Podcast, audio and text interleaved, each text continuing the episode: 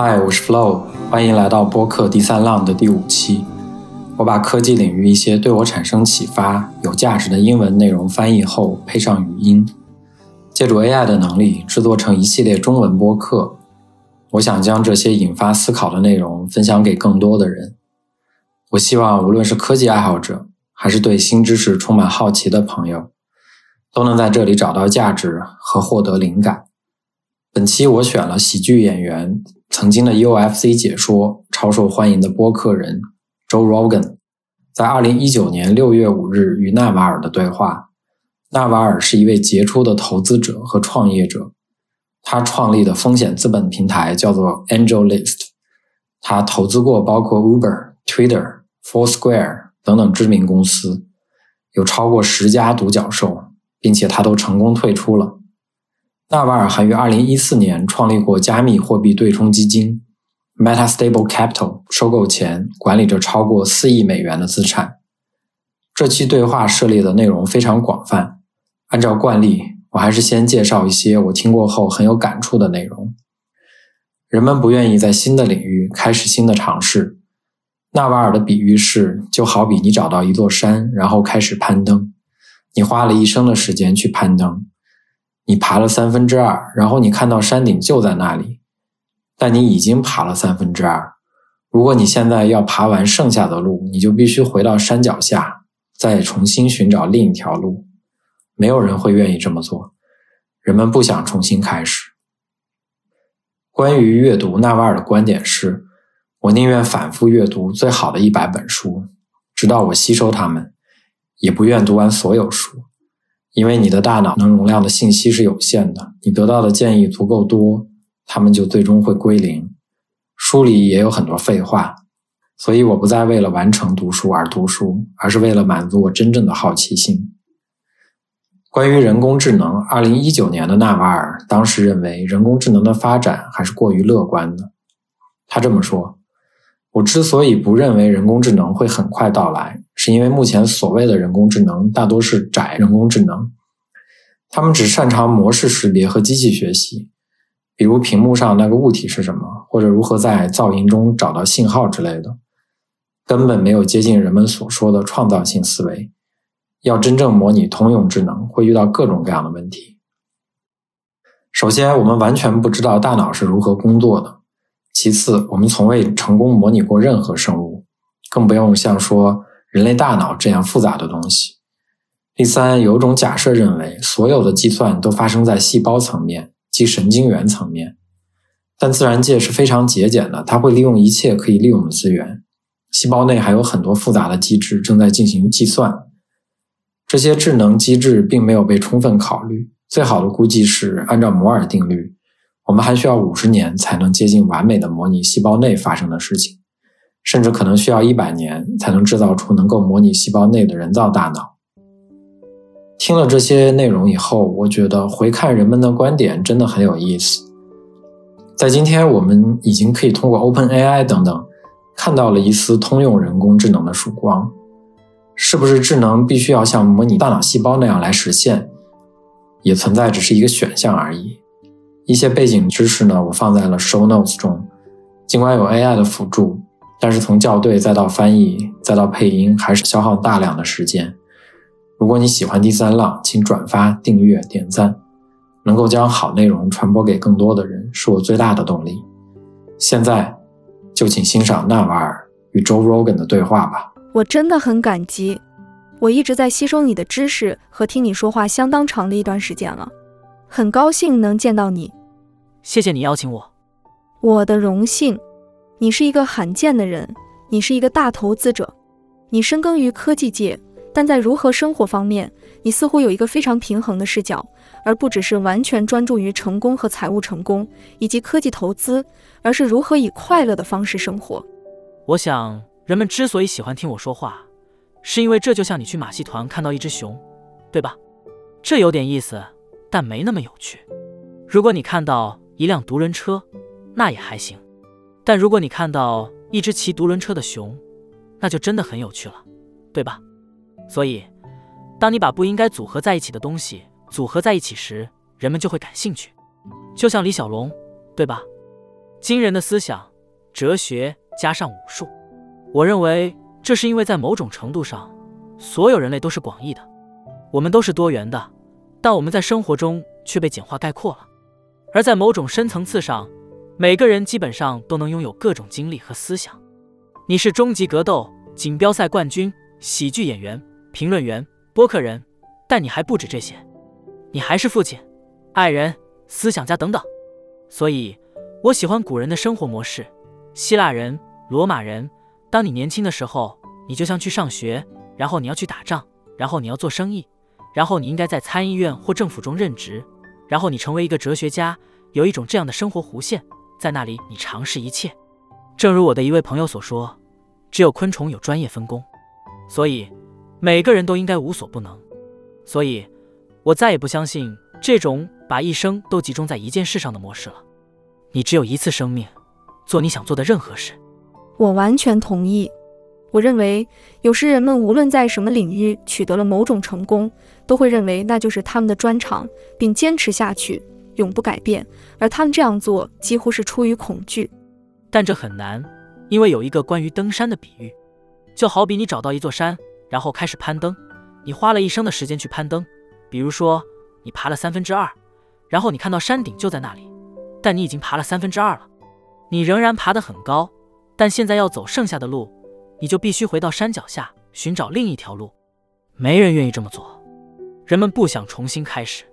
晚年生活的本质就是没有时间，因此回到过去寻找新的道路是非常痛苦的。但这可能是最好的选择。这就是为什么当你看到最伟大的艺术家和创造者时，他们都有一种别人没有的重新开始的能力。就像马斯克会被人说成白痴，然后重新开始做一些全新的事情，别人认为他不能做的事情。或者，当麦当娜、保罗、西蒙或 U 二推出新专辑时，他们现有的粉丝通常会讨厌这张专辑，因为他们采用了一种从别处学到的全新风格。很多时候，他们会完全搞砸。所以，你必须愿意做一个傻瓜，有初学者的心态，回到起点重新开始。如果不这样做，你只会越来越老。我甚至不知道是否愿意做一个傻瓜，只是。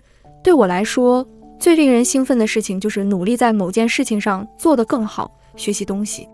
当你在你完全陌生的事物上逐步取得进步时，真的很令人兴奋。是的，阿哈时刻，你把两件之前没有联系在一起的事情连接在一起，而且非常契合，非常牢固。这有助于在你的头脑中形成一个钢铁般的理解框架，然后你可以把其他想法挂在上面。这就是我的生活，这就像满足好奇心一样。小孩子也是这样，你知道，我的小儿子总是问为什么，为什么？我总是试着回答他。有一半的时候，我意识到，其实我并不真正理解为什么，我只是给你了一个所谓的答案，但这并没理解。你知道这些对话很奇怪吧？当你和孩子们聊天时，你会说：“听着，其实很多事情我不知道为什么。”是的，我只是死记硬背了很多东西。有些事情是无法被知道的。是的，你会意识到，你已经为一些事情想好了答案，然后你会有一些掩饰，比如陷阱门，比如不要去这里。这只是一种掩饰。我真的不知道生命的意义是什么，也不知道我们是怎么来到这里的。接着，你积累了大量背诵的知识，因为如今许多智能仅仅是文明堆积的外在大脑容器。我知道答案就在那里，我必须去寻找它们，而且。我记住了其中一些，我大概明白金钱的运作方式，美联储如何印制它，以及这个政府的构成，但并不是真正理解。对，在大学里教的还不够好。没错。是啊，我觉得现在人们几乎对生活中的所有事情都是这样做的，就像有一页纸、一张表，就像一个简短的摘要，解释这个非常复杂的主题可能是什么。就像，别跟我讲大道理，直接给我书就行。不用说，给我博客文章就行。别来博客文章，直接发条 Twitter 吧。别提 Twitter 了，我都知道了。是的，我对你读书的方式非常着迷，因为我觉得我这样做有问题。但你并不是真的把一本书读完，而是读完后再拿起别的书。你只是根据自己的奇思妙想去读，不管你对什么感兴趣。我是在纽约的一个单亲妈妈抚养长大的，她把当地的图书馆当成托儿所，因为那是一个非常艰难的社区，所以她基本上会说：“你放学回来直接去图书馆，直到我晚上接你为止。”所以，我基本上住在图书馆里。我读了所有东西，我读了每一本杂志，我读了每一个象形文字，我读了每一本书，我读了每一张地图。我爬上去寻找东西可读，我什么都读。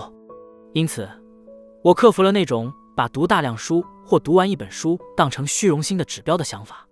因为事实上，当人们在 Twitter 和 Instagram 上发照片，看看我正在阅读的书堆时，这是一种炫耀，这是一种类似的东西。对吧？事实是，我宁愿反复阅读最好的一百本书，直到我吸收它们，也不愿读完所有书。因为你的大脑信息是有限的，有限的空间，你得到的建议足够多，它们都会归零。书里也有很多废话，所以我不再为了完成书而阅读，而是为了满足我真正的好奇心。它可以是任何东西，它可以是胡言乱语，可以是历史，可以是小说，可以是科学。可以是科幻小说，现在它主要是科幻哲学科学，因为那正是我感兴趣的东西。但我会为了理解而阅读，所以一本非常好的书我会翻阅，我不会真的按顺序连续阅读它，甚至不会把它看完。我寻找的是观点，我不理解的东西。当我发现一些真正有趣的东西时，我会反思它，我会去研究它，然后当我厌倦了它的时候，我会把它放下或者翻到另一本书。多亏了电子书，我可以在 Kindle 或 iBooks 上同时打开五十本、七十本书，我就在它们之间蹦蹦跳跳。这也是现代社会的一种防御机制，因为我们获取信息的速度太快，所以我们的注意力很低。你有 Twitter，你有 Instagram，你有 Facebook，你习惯了被信息轰炸，所以你也可以接受这一点。你可以将其视为消极因素，并认为我没有注意力，也可以将其视为积极因素。我的多任务处理能力很强，我可以快速挖掘信息。如果我发现一条有趣的线索，我可以通过五个社交网络、网络、图书馆和书籍进行追踪。我真的可以很快找到事情的真相。这就像亚历山大图书馆一样，我可以随心所欲地进行研究。因此，我不再追踪阅读的书籍，甚至不再关心阅读的书籍，而是要理解概念。是的，你提出了两个很棒的观点。首先，书籍的社交媒体方面，基本上任何东西都是如此。这就像用一种奇怪的方式来展示你的生活，因为你知道你展示的是你生活中最好的方面，这是你培养和策划的一个不切实际的生活版本。我和其他人一样有罪，每个人都有罪，我也有罪。我每次跑步都会和我的狗一起摆拍。是的，我们总是在传递信号，对吧？这就像。与其说你在真正的审视自己，不如说你在审视别人是如何看待你的。这就像一个删除的心理图像，这是一种病，因为社交媒体让我们所有人都成了名人，而名人是世界上最悲惨的人，对吗？因为他们通过赞美建立了强大的自我形象。每次有人赞美你或我，我们就会说谢谢，对吗？这就建立起了我们的形象。然后一个白痴出现了。十个中的一个，一百个中的一个，他们就能轻而易举地把他推翻，因为不需要太多的侮辱就能抵消很多赞美。现在，你背负着如此沉重的自我形象，很容易受到攻击，因为你很有名，人们都想攻击你，所以成为名人并不好。这其实是个问题。比如，我的一条推文是：这些都是对我自己的提醒，你想成为富有而无名的人，而不是贫穷而有名的人。这样做有好处，当然，但是我们不会这么做。它会带来一些你无法通过训练理解的特殊问题，除非你亲身经历过，否则你真的无法理解。就像我和我妻子正在进行的对话一样，我们谈论的是那些不顾一切接近你的人，他们根本不在乎你在做什么，他们不在乎我是否和女儿在一起，是否抱着她，是否在喂她，是否我们正在进行着激烈的对话，是否她正在哭泣。总会有个家伙走过来，二话不说就非要和你拍照，完全不关心你的感受。他的需求凌驾于女儿之上。我妻子说，在认识我之前，他曾经认为这就是成名的代价，这就是你们这种人要付出的代价。但现在，当这种现象打扰到他的生活，打扰到孩子，打扰到朋友，你会发现他已经无法忍受了，这太烦人了，这根本不健康，这不是与人正常交往的方式。人们有一种奇怪的挑战，一种奇怪的想法，一旦你成名了，就会遇到这种奇怪的挑战，人们只想接近你。尤其是在今天，因为如果他们能和你合个影，就可以提升他们的社交媒体形象。比如，嘿，我坐在内瓦尔旁边，看看他那笑容。匿名是一种特权，另一方面，这也是咎由自取，这是我们自找的。是的，但我不认为我们知道那是什么。是的，但我们还在继续，所以这说明我们从中有所收获。你知道，有时候有人在公共场合接近我。我会有点反感，但有些时候我就会觉得，其实我真的很感激，我为此付出了努力，赢得了名声，这就是回报。拥抱他，微笑，咧嘴笑，忍受他。但你也有一种不同的名人效应，对吗？你是投资者中的英雄，我是年轻男性怪才中的英雄，这些都是我最喜欢的人。没错，但我认为大多数人并不是为了获得这种名人效应。尤其是大多数男人，你想要的是可爱的女性。是的，你想要小妞。是啊，是的。我看了一下我在 YouTube 上的简短小片段，现在有一个小小的播客，好像百分之九十五都是男性，十八到三十五岁。是的，都是九零后。我做了一个 Twitter 很火的帖子，叫做“如何不靠运气致富”，它在 Twitter 上很受欢迎。它其实是关于创造财富的，我只是用了一个诱饵式的标题。它基本上是在阐述创造财富的永恒原则。如果你吸收了这些原则，你就会成为那种能够创造财富、创造生意、赚钱的人。我的理论是，每个人都想要三样东西，其实不止三样，但我们从三样开始。最基本的三件事：每个人都想富有，每个人都想快乐，每个人都想健康。我知道有很多人都在说。我们不想要钱，我不在乎快乐，快乐是给愚蠢的人准备的。但面对现实吧，就像你想要富有、快乐和健康，这就是三全其美。当然，你也想要内心平静，想要一个充满爱的家庭，所以还有其他的东西会影响到这一点。但这三点，我觉得其实是可以教的，对吧？健身，我就不教了。这里有很多人，包括你自己。他们对健身和健康的了解比我多得多，但我出身贫寒，生活悲惨，而现在我生活的很好，我很快乐，我为此付出了努力，所以我学到了一些东西，有一些原则，因此我试图把它们阐述出来，但以一种永恒的方式，让你自己去摸索，因为归根结底，我并不能真正教给你什么，我只能启发你，或许给你一些提示，这样你就能在事情发生时记起来。所以，这个播客实际上最终解释了这场 Twitter 风暴。这个 Twitter 风暴有三十八条推文，非常有名，被翻译成几十种语言。这些原则是我在十三、十四岁的时候为自己想出来的。三十年来，我一直把它们记在脑子里，并且一直在践行。随着时间的推移，我意识到，可悲的是，或者说幸运的是，我真正擅长的是研究企业，找出最大的机会点。从而真正创造财富，并获取其中的一部分，而且是以一种非常长期的方式，而不是银行家那种搞垮经济、获得积累的方式。但是，你知道，建立企业、帮助他人、提供价值的那种方式，尤其是在我们所处的这个无限杠杆的时代，应用现代技术和杠杆的时候。所以，播客只是解释每条推文。所以，这些三四五分钟的小片段。我不喜欢把同一件事说两遍，我不喜欢详细解释。我觉得，如果你有原创的、有趣的东西要说，你就应该说出来，否则它可能会被说得更好。因此，播客试图做到信息密集，他力求简明扼要，他力求影响大，他力求永恒，他拥有所有的信息。我认为你需要的原则是：如果你吸收了这些，并努力工作十年，你就会得到你想要的。所以。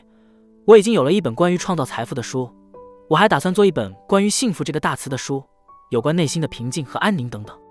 你不想成为一个在生活中取得成功的人，但同时却精神紧张、压力过大、不快乐，给你和你所爱的人留下坏情绪。这不常见，因为你必须专注。你很难做到样样精通。你想成为一个冷静地、安静地、毫不挣扎地到达目的地的人。当发生危机时，你想成为房间里最冷静的人，但同时也能找出正确答案。如果你可以的话，你说的其中一件事是你觉得快乐是可以学习的，然后你可以教自己快乐，甚至只是通过采用你是一个快乐的人的心态，并向你的朋友宣布这一点，这样你就形成了一种社会契约。我是一个快乐的人，我必须活得快乐。我有上百种技巧。你是怎么发明这个的？社会一致性，对吧？人类需要与过去的言论保持高度一致，所以。我创办第一家科技公司的方式是，我在一个更大的组织里工作。我告诉所有人，我要创办一家公司。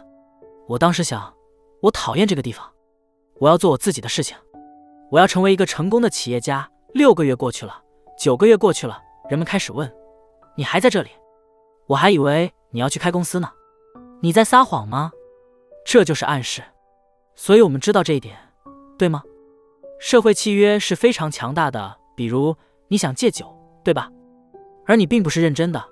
你会说我要戒酒，然后我每晚只喝一杯，我只在周末喝酒。你告诉自己，但如果你是认真的，你就会在脸书上宣布。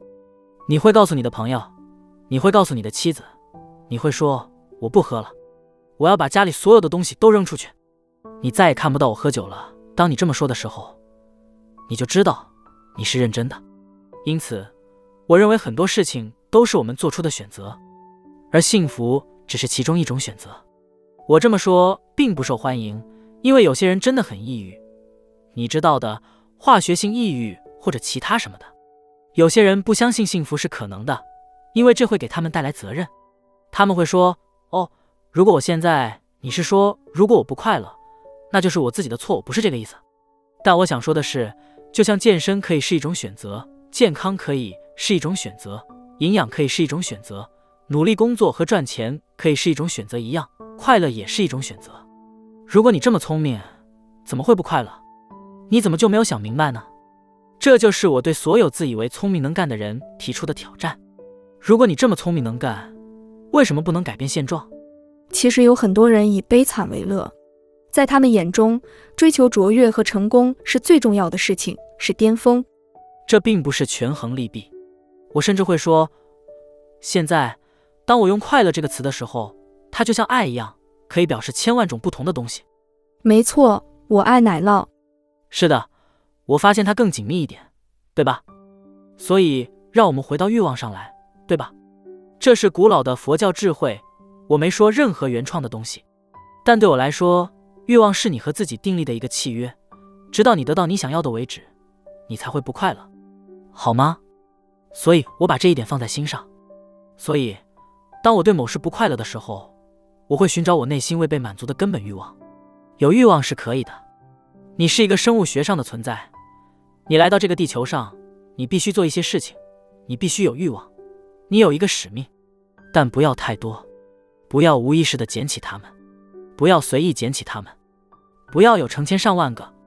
我的咖啡太冷了，味道不太好，我做的不舒服。哦，我希望它能更暖和一点。你知道的，我的狗，你知道，在草坪上拉了屎，我不喜欢这样。不管是什么，选出你唯一压倒性的渴望。为了那个，你可以痛苦，但对于其他所有的，你想让他们消失，这样你就可以平静、平和、放松吗？那么你将会表现得更好。大多数人，当你心情不愉快的时候，就像一个抑郁症患者，并不是因为他们有一个非常清晰的头脑，他们的思想太忙了。他们的自我意识太强了，他们总是待在室内，他们的思想一直在工作，工作，他们想太多了。嗯，如果你想成为一名高性能运动员，如果你总是癫痫发作，你的动作会好到哪里去？如果你总是抽搐，四处奔跑，像跳跃一样，你的四肢失控。同样，如果你想在商业上取得成效，你需要一个清晰、冷静、沉着的心态。沃伦。巴菲特整天打桥牌，晒着太阳散步。他不像你我一样，整天不停地往大脑里塞信息，对每一件小事都大惊小怪。我们生活在一个无限杠杆的时代，你的行动可以成千上万倍的放大，无论是通过播客传播，还是投资资本，还是让人为你工作，还是写代码。因此，做出良好决策的影响比以前要大得多。因为现在你可以通过你的决定或你的代码来影响成千上万甚至数百万的人。因此，一个清晰的头脑会带来更好的判断，从而导致更好的结果。因此，一个快乐、平静、平和的人会做出更好的决定，并获得更好的结果。所以，如果你想在巅峰状态下工作，你必须学会像你学会控制你的身体一样控制你的思想。我喜欢你说的。沃伦·巴菲特可能不是最好的例子，因为他每天要喝六瓶可口可乐，而且主要吃麦当劳。他还活着，太神奇了。他告诉你，低压力很重要。是的，但他看起来糟透了。他多大年纪了？他是一个相当老的人，对不对？但查理·芒格应该已经九十多岁了吧？他已经走得很远了。我不知道沃伦在做什么，你知道的。只是。他得知道，这对他不好，太可怕了。但他不在乎，他不在乎。我觉得他只是压力小，压力才是最大的解药。对，所以他只是喜欢可口可乐。也许这是有代价的，对吗？也许他喜欢吃垃圾食品和可乐，只是为了愉悦心灵。这就好比你需要一杯红酒来减压和冷静下来，这可能比你发疯要好得多。对。我认为这不仅适用于商业，也适用于任何追求。我喜欢你所说的，让那件事成为你的执着，但其他的一切，你知道，学会如何放手，选择你的战斗。我们认为，我们愿意把世界看成是线性的，即我投入八小时的工作，就能得到八小时的产出，对吗？事实并非如此。经营街角杂货店的人和你我一样努力，甚至比你我更努力。他能得到多少产出？你做什么？和谁一起做？怎么做？比你工作有多努力更重要，对吗？产出是非线性的，取决于你投入工作的质量。正确的工作方式就像狮子，你和我都不像牛，我们不应该整天吃草，对吗？我们应该像狮子一样狩猎。我们的杂食性发展更接近食肉动物，而不是食草动物。嘿。和素食主义者聊这个不太合适。嗯，确实。我希望未来能有替代方案，让我不需要吃肉。未来的世代可能会评判我们对动物的处理方式，但我相信随着科技发展，我们会找到更适合所有人的解决方案。据说是，据说是。但是，作为一名现代知识工作者、运动员，作为一名知识型运动员，你希望像运动员一样发挥作用，这意味着你要刻苦训练。然后冲刺，然后休息，然后重新评估，你会得到一个反馈回路，然后你再训练，再冲刺，再休息，再重新评估。这种认为每天做同样的时间就能获得线性输出的想法是机器的想法。机器应该朝九晚五，而人类不应该朝九晚五。我完全同意。但是对于那些为别人工作的人来说，真的没有这样的选择。很不幸，这就是问题所在。对吧？我的 Twitter 风暴就是从这里开始的。首先，如果你要赚钱，第一件事就是你不能靠出租时间发财。即使是每小时收费五百年三月四日美元的律师和医生，他们也不会致富，因为他们的生活方式正随着收入的增加而慢慢变好，而且他们也没有存够钱，他们就是没有那点退休工资。因此，你必须做的第一件事就是拥有自己的一份事业。你需要拥有股权，无论是作为所有者、投资者、股东，还是作为你正在打造的品牌，都能为你带来财务自由。是的，我非常着迷于你提到的关于为自己工作的另一件事。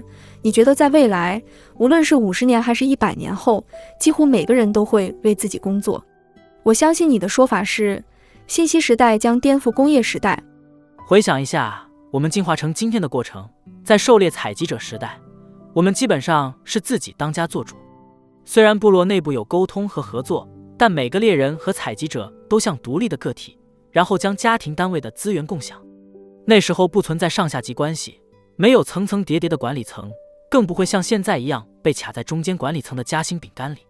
在农耕时代，由于我们必须经营农场，我们的等级制度变得更加森严。但即便如此，我们的农场大多还是家庭农场。是工厂的工业化工作创造了这样一种模式，成千上万的人一起为一件事工作，而老板则有时间表和上班时间。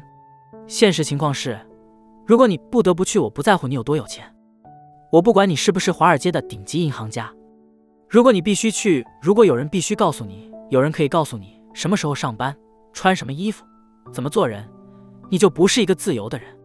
你实际上并不富有，就像狩猎采集者时代和现代社会的巨大差异一样，就业和工作的本质也在发生转变。过去我们默认要为别人工作，信息时代却在打破这种格局。经济学家罗纳德·科斯提出了一个关于公司规模的定理，揭示了公司背后的运作逻辑。公司为什么不能随便有多少人？关键在于内部交易成本和外部交易成本的权衡。比如，我正在建房子，需要木材供应商，我该把木材供应纳入公司内部，还是选择外部合作？这取决于内部和外部交易的成本和便捷度。如果每次单独找外部供应商都太麻烦，我可能就会把木材供应纳入公司。如果外部交易方便，而且只是临时需求，我可能更倾向于外部合作。信息技术正在成为企业组织模式变革的强大推手，外部交易成本大幅降低，沟通效率日益提升。零工经济平台的兴起，让小额支付、及时雇佣和事后评价变得轻而易举。这种便捷性催生了企业原子化的趋势，最优公司规模不断缩小。硅谷尤为典型。大量初创企业不断拆分传统巨头业务，将其发展成独立市场，甚至形成庞大生态。曾经不起眼的 Craigslist 度假租赁板块，如今转化为 Airbnb 这样的超级平台，正是这种趋势的典型代表。这是个很好的例子。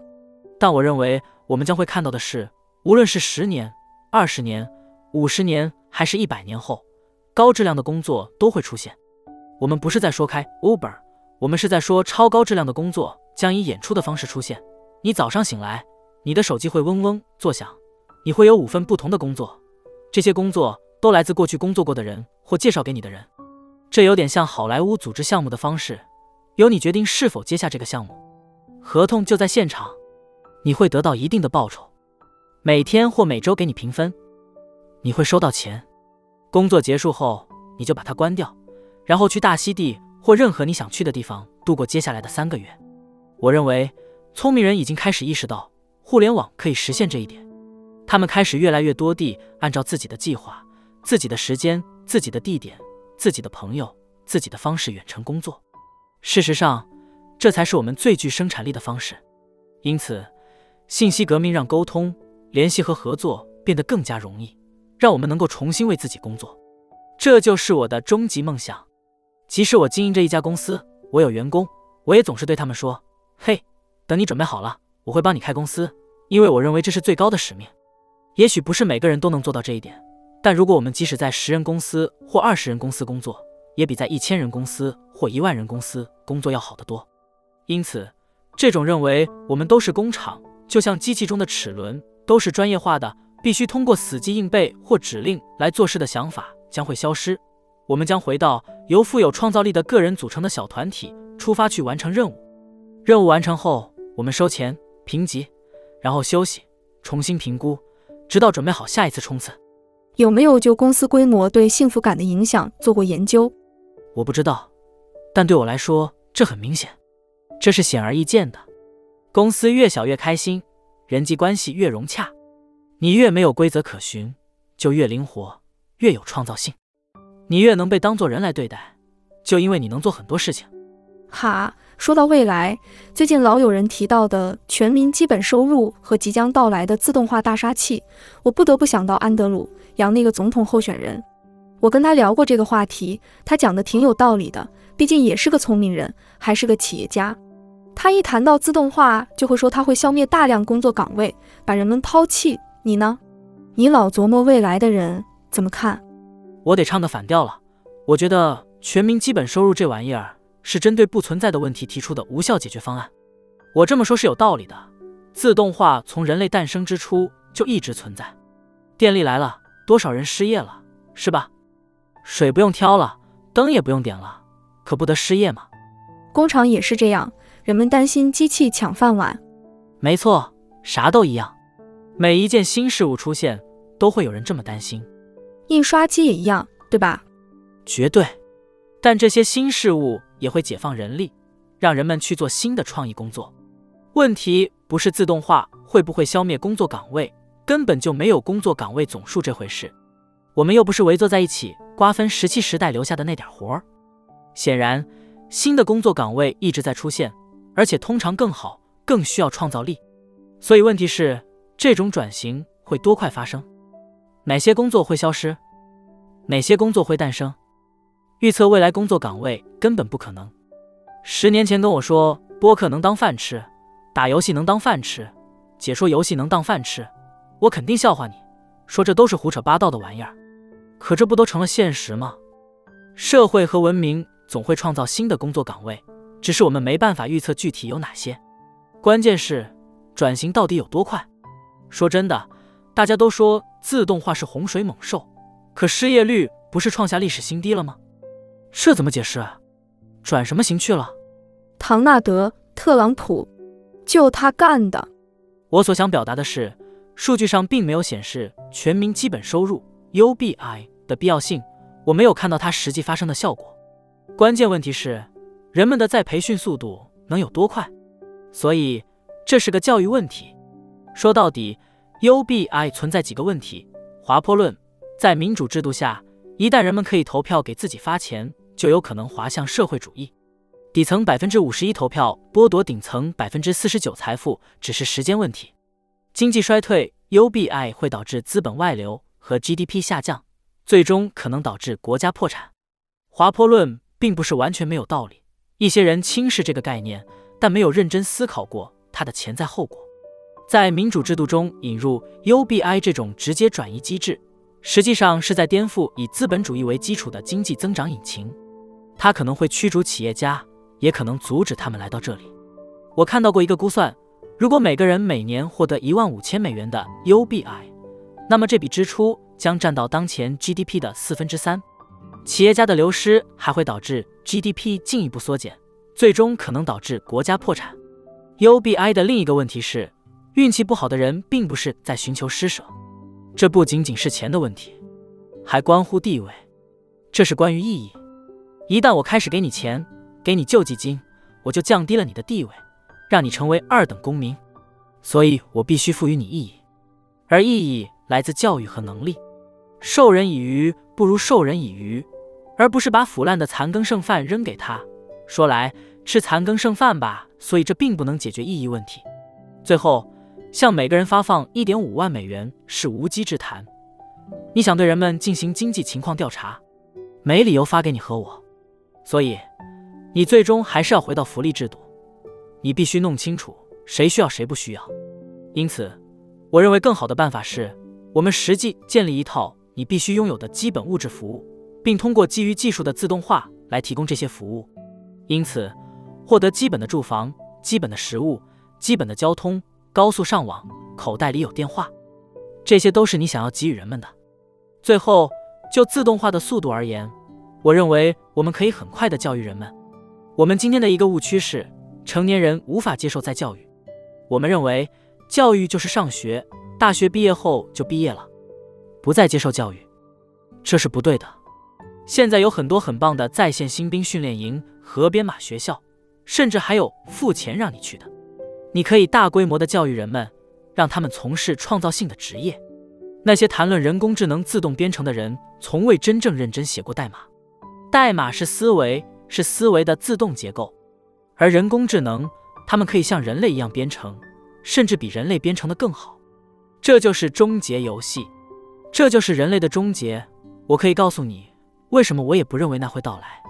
我知道，在这场辩论中，我和一些名人站在对立面，但我们离通用人工智能还很远。在我们的有生之年不会，甚至在我们有生之年，真的吗？关于人工智能的恐慌太夸张了，简直是另一个卡珊德拉综合症，杞人忧天。你知道，谈论世界末日很有趣。就像那些失去信仰、从历史终结中寻找意义的人一样，带点神性崇拜的意味。我之所以不认为人工智能会很快到来，是因为目前所谓的人工智能大多是窄人工智能。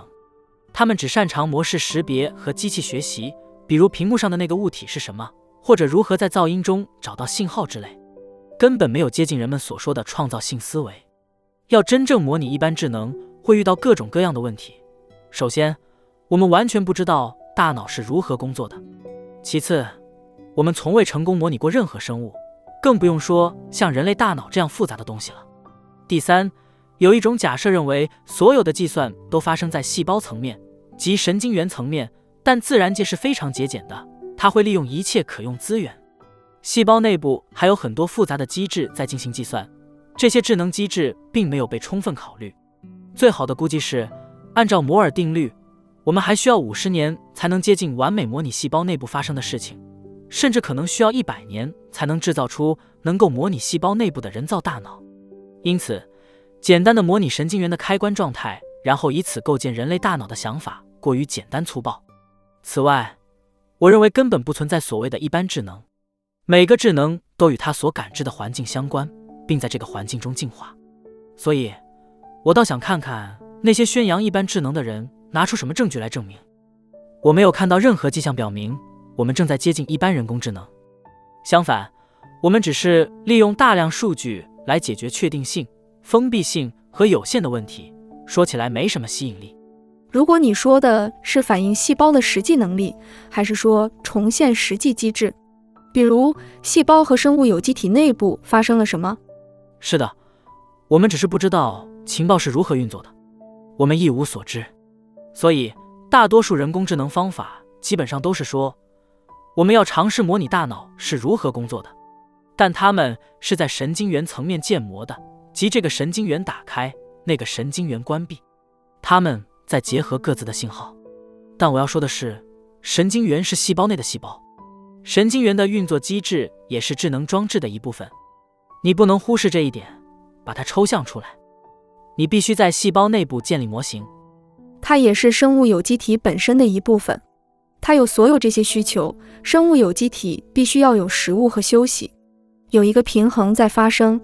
但当你消除所有这些，当没有这些的时候，只有计算。我们到达了一个点，它只是我们创造的东西，我们叫它电脑。但它甚至不必是一个移动的东西，而是你创造的东西。它几乎存储了世界上所有可用的信息，存储了所有模式、所有伟大的思想、所有曾经生活过的人、所有的作家、所有曾经出版过任何东西的人、所有曾经说过任何话的人，存储他们所有的观点、所有的反驳、所有的矛盾、应用逻辑和推理，以及某种关于未来的感觉，并开始改进这些模式，然后开始根据所提供的信息独立行动。嗯，首先你必须实际模拟一个人脑的结构来容纳所有这些信息。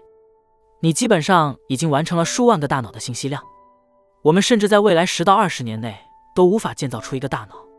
嗯，确实，就实际的物理大脑而言，但能重现大脑能力的东西呢？正如我说的，自然很节俭。我们拥有这个三磅重的湿软件物体，它可以容纳所有这些数据。自然在进化过程中非常有效率。它教会了我们如何做到这一点。我只是不认为计算机能与之媲美。比如，他们无法以大脑的全息结构那样复杂的方式容纳如此海量的数据，并以多种多样的方式进行回忆。而且，我不认为你可以在一个没有反馈的真实环境之外进化出一个聪明的生物。比如，如果你把一个人从小关在没有任何外界输入的混凝土牢房里，他们就无法从现实世界获得任何反馈。也就无法正常进化，所以我认为，仅仅把信息塞进一个东西是不够的，它需要一个可以操作的环境，可以从中获取反馈，需要有上下文。但这不正是生物性的事情吗？如果你拥有所有人积累的信息和吸取的教训，并将它们编程到计算机中，就像如果我们能制造出一台可以击败棋手的计算机，真正的问题是，我们能不能让某种人工智能击败围棋高手？围棋比国际象棋复杂的多，他们也搞出来怎么做到这一点，不是吗？这确实是一个巨大的震撼，对吧？这些棋类游戏仍然是人为设定、边界明确的封闭系统，它们并不是通往人生这无限游戏的道路，本质上是完全人工的。但围棋没有让你稍微停下来震动一下吗？有一点，围棋、英雄联盟或堡垒之夜这类游戏。虽然不是完全确定性的，但仍然是非常人造或边界非常明确的游戏。精通围棋并不意味着你突然就能写出伟大的诗歌。没错，创造力肯定是一个难以攻克的难关。创造力是最后的疆域，因此，我确实相信，自动化将在足够长的时间内取代所有非创造性的工作或非创造性的行为。这绝对是个好消息。这意味着我们所有的基本需求都将得到满足，而剩下的就是去发挥创造力。这也是每个人真正想要的东西。你现在正在做什么？正是创造性的工作。没错，这又引出了关于意义和全民基本收入的概念。我认为，每年给每个人提供一万五千美元不一定就会导致问题。无论人们担心什么，是领取救济的人变多，还是一群无所事事、找不到生命意义的人出现。但这个想法是，每年一万五千美元，虽然我不一定同意，甚至没有支持，仅仅能让你勉强维持生计，有饭吃，有地方住。嗯，它不会停留在一万五千，人们会要求更多。是的，伯尼。桑德斯会跳出来说：“我想要每年四万五千美元。”这些公司太大了。没错，这种情况可能会发生。它不会停止，只会一路滑向破产。人们担心的就是滑向社会主义。这很明显。如果我不用工作就能拿到十五美元，那我肯定会投给那个给我二十或二十五美元的家伙。这只是常识。我们不这样做才是愚蠢的。那你要怎么回应那些不相信存在道德资本主义或富有同情心的资本主义的人？如今很多人都支持马克思主义和某种形式的社会主义社会，他们认为资本主义坑害了人民，消灭了中产阶级。资本主义绝对存在问题。我认为垄断是一个问题，官商勾结也是一个问题，政府和他们狼狈为奸，强迫实施某些政策。我认为银行家们确实掠夺了社会。而我们其他人因此受苦，他们基本上承担了巨大的风险，用私有化的手段攫取收益，却用社会化的手段承担损失。所以，当他失败时，他们基本上得到救助，却让其他人破产。因此，资本主义的名声真的很糟糕。让我们谈谈它的自由交换和自由市场。自由市场和自由交换是人类固有的属性。从第一个人生火，另一个人带着鹿肉过来说。嘿，如果我在你的火上烤我的鹿肉，我可以分给你一些，就是这样，对吧？所以，劳动分工、贸易，这是根植于人类物种的。我们需要能够进行自由贸易。对资本主义正确的批评是，当他没有提供平等机会的时候。因此，我们应该始终努力提供平等机会。但人们将它与平等结果混淆了。当你有平等结果时，他只能通过暴力来实现，因为不同的人。自由的人会做出不同的选择，当他们做出不同的选择时，他们就会有不同的结果。如果你不让他们承担糟糕选择的后果，也不让他们享受好选择的回报，那么你就是在强行通过暴力进行重新分配。有趣的是，没有成功的社会主义案例存在于没有暴力的情况下。你基本上需要有人拿枪指着你，说不准这样做，把这个交给那个人。所以我做这个播客的原因之一是。我相信每个人都可以变得富有，这不是零和游戏，而是正和游戏。你创造了全新的东西，我用我创造的东西跟你交换，我们双方都获得了更高的效用。创造的价值总和是正的，它不像地位高低之分。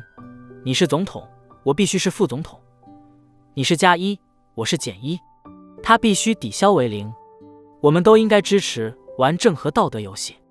问题是因为这些掠夺者。毁了资本主义的名声，然后社会主义者又跳出来说烧毁整个系统。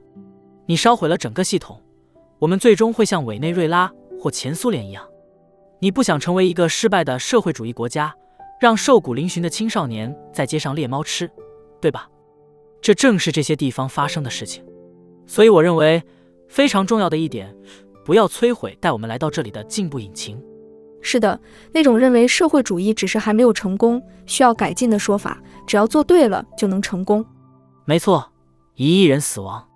是的，那就继续尝试吧。每次实施都没有成功过。你有没有和社会主义者讨论过？很多次了。我的一些好朋友是社会主义者。真的吗？我们真的会深入讨论。那有人提出过令人信服的观点吗？我认为，真正的社会主义源于内心，对吧？我们都想成为社会主义者。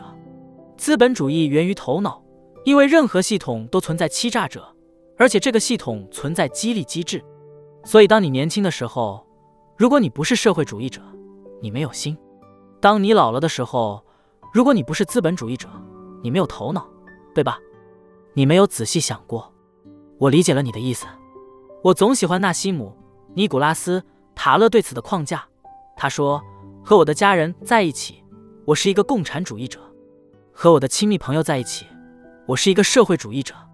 在州一级政治上，我是一个民主党人；在更高层面上，我是一个共和党人；在联邦层面，我是一个自由主义者，对吧？所以基本上，你聚集在一起的人越多，他们的利益越不同。”信任就越少，欺骗就越多，激励机制就需要越好，系统就需要越有效的运作，你就越倾向于资本主义。你所在的小群体里，比如在一个基布兹公社，你的共产主义小集体，你的家中，你的部落，当然可以做一个社会主义者。和我的阿姨、兄弟、表亲、叔叔、妈妈和家人在一起，我是个社会主义者。这才是过一种充满爱、快乐、融合的生活的正确方式。但当你和陌生人打交道时，如果你真的想做一个社会主义者，很好，明天就把你所有的门窗都打开，请大家想拿什么就拿什么，看看会发生什么。是的，这个收入不平等的概念，总让我觉得有点这个词具有欺骗性。行吧，让我们反过来看，它来自于结果的不平等。结果不平等是因为你们做出了不同的选择。现在再回过头来看。如果是因为你没有同样的机会，那就是个问题。因此，社会应始终努力给予人们平等的机会。举例来说，如果我们的基本社会结构中没有基本收入，而是有一个在培训计划，规定每四年或每六年或不管是什么，也许是每十年，你可以抽出一年时间，我们会为你支付完全在培训的费用。你可以从事任何你喜欢的、有收入能力和产出的职业，希望是一个有创造力的长期职业。你可以重新教育自己，这对社会的各个层面都会好得多，而不仅仅是说不，你下半辈子都要去领救济金了。是啊，你得领着马到水边，然后强迫他喝水。这需要人们付出一些努力，对吧？你知道，我们不能都什么都不做。嗯，这就是我对收入不平等的看法。平等也需要努力，也需要思考。的确如此。只是有些人被这个概念迷住了。如果这些人成功了，并不意味着他们从你身上偷走了什么，这只是意味着他们付出了达到他们目标所需的时间和精力。现在有很多人在进行道德绑架，他们说：“嗯，那是因为你有特权。”是啊，那都是什么鬼？你知道最大的特权是什么吗？是活着。人类中有百分之八十五已经死亡。你有多少特权？然后你生活在发达国家，你健康等等，所以你可以一直沿着这条线争论下去，这有点无稽之谈。什么是特别奇怪的进步主义观点？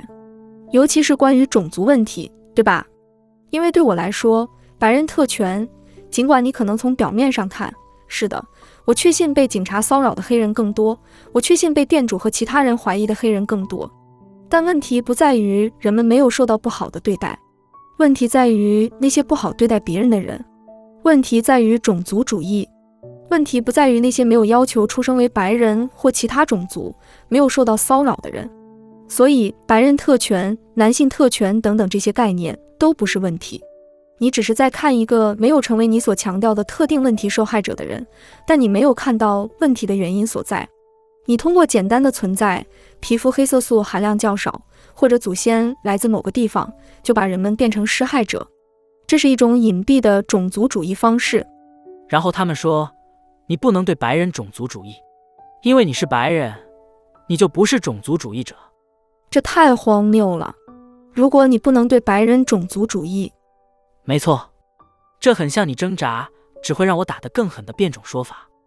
你知道，在我打你的时候别反抗。但这实在太蠢了，完全改变了种族主义这个词的含义。但有趣的是，那些大声喊着种族主义的人，大多不是少数族裔。我在 Twitter、社交媒体或新闻上看到的，大多是白人之间的冲突。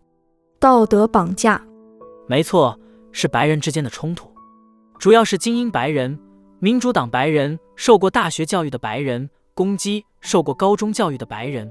这是一场白领和蓝领之间的战争。我们其他人只是像看戏一样，真有点意思。嗯，这也是传播能力的副作用，对吧？比如，每个有 Twitter 账号的人都可以传播，每个人都有 Facebook 页面，可以发表长篇大论。人们发布这些庞大的声明，当你读到他们时，你会想，你在这上面花了多少时间？你把这么多时间花在你的孩子身上了吗？或者你的工作、你的生活、你的未来？你一天锻炼多久？我们说人类正在发挥创造力，让我们看看人工智能能不能做到这一点。嗯，这倒是真的，它确实很有创造力，以一种非常奇怪的方式，对吧？因为它是创造性的，他们试图从人们那里得到回应，试图提高他们的社会价值或在社会地位上提升。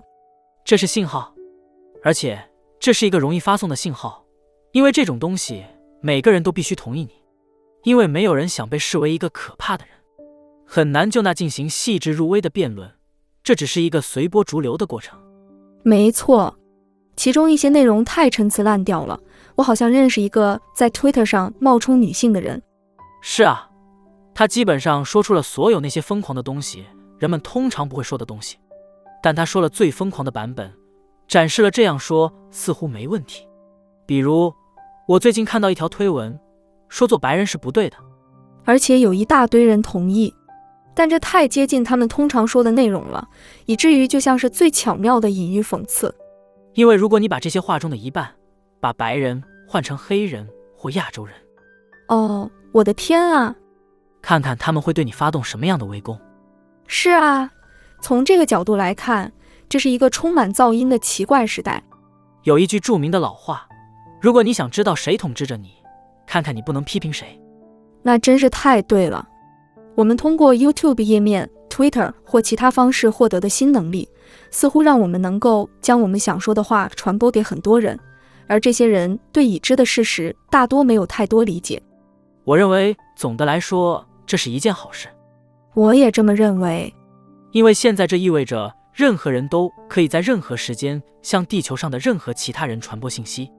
例如，如果一个独裁者上台，有人被殴打，你知道，法西斯分子殴打一个老妇人，这种情况会立即被传播出去，人们会立即愤怒抗议。所以，从这个意义上说，它有助于引起人们对任何人的困境的关注，但现在我们正处于这样一个阶段，我们拥有这种组建暴民的新力量，人们不知道如何应对，因此成为一个暴民并让他攻击某人变得非常容易，把所有背景都忽略掉。即使是这次对话，我确信人们也会截取片段放在社交媒体上，试图激怒某人。当然，我们必须学会如何应对信息洪流。和网络愤怒情绪，那些轻易陷入愤怒的人，往往是社交媒体上最容易被误导的人。他们被断章取义的内容、剪辑过的视频和耸人听闻的头条所操纵，最终导致思维混乱和失衡。社会需要找到应对网络暴民的策略。例如，如果某人的社交媒体充斥着政治咆哮、阴谋论和负面情绪，我们是否愿意与这样的人合作、交往或成为朋友？长此以往，他们的思想会被噪音淹没，无法形成清晰的判断力。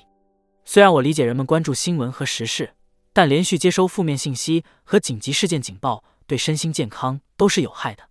就像电影《发条城》中被强制观看暴力影片的场景一样，这些信息就像一种精神毒品，让人上瘾且最终损害大脑功能。社交媒体平台的设计背后隐藏着复杂的心理学的操控手段，其目的。就是吸引用户长时间停留并获取流量。如果我们屈服于这些算法的安排，沉溺于负面信息，最终只会伤害自己。我认为这正是现代人的困境，对吧？与过去以部落为单位的社会相比，现代人面临着新的挑战。过去，人们有亲密的朋友和家人，有信仰，有国家归属和民族认同。尽管存在部落间的竞争，至少有一种归属感和支持。但现在，个人生活更自由，社会也变得更加原子化。我们往往独自生活，没有部落的庇护，传统信仰和国家认同也逐渐淡化，似乎拥有的只有自由。听起来似乎很好，然而，当面对挑战时，这种孤独感也带来了无力感。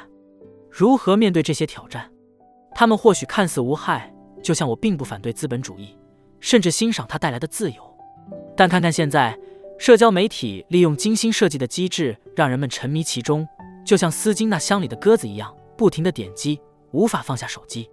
食物中过量添加的糖分也如同武器，引诱人们难以抗拒的摄取。药物，对吧？他们已经取得了制药品和植物，并对它们进行了合成。他们以一种使你无法戒断的方式培育他们。色情，对吧？如果你是个年轻男性，在互联网上游荡，它会削弱你的性欲，你不再走出去参与现实社会，因为你沉迷于这种令人兴奋的东西。视频游戏，另一种让人上瘾的方式。因此，你有这样一群人，他们正在努力。让你沉迷于这些东西，而你独自一人面对。所以，现代的挑战是个体学会首先抵制这些东西，划定自己的界限，而且没有人会来帮助你。这真是可怕。对年轻人来说，这是一条需要他们自己探索的新道路。没有地图，没有指南，告诉他们如何应对这一切。我们这一代是过渡时期的一代。我认为我们的孩子会更懂得如何处理。因为他们将在这个环境中长大，我希望如此，我真的希望如此。我也希望。你现在看到一些荒谬的行为，这太普遍了。我不知道你是否留意到了这一点，但有个人制作了一个视频，在这个视频中，他似乎修改了南希·佩洛西的讲话，使他看起来像是喝醉了。然后一群人转发了这个视频，像是说：“天呐，看他喝醉了。”于是，一家在线出版物某个网站找到了他的身份，并公之于众。结果发现他只是个临时工，是一位非裔美国人的特朗普粉丝，认为这样做很有趣。而且事实证明，他实际上只是把它放在了他的 Facebook 页面上。更令人不安的是，Facebook 向这个网站提供了他的信息，为了什么？因为他做了一些有趣的东西，让人看起来像是喝醉了。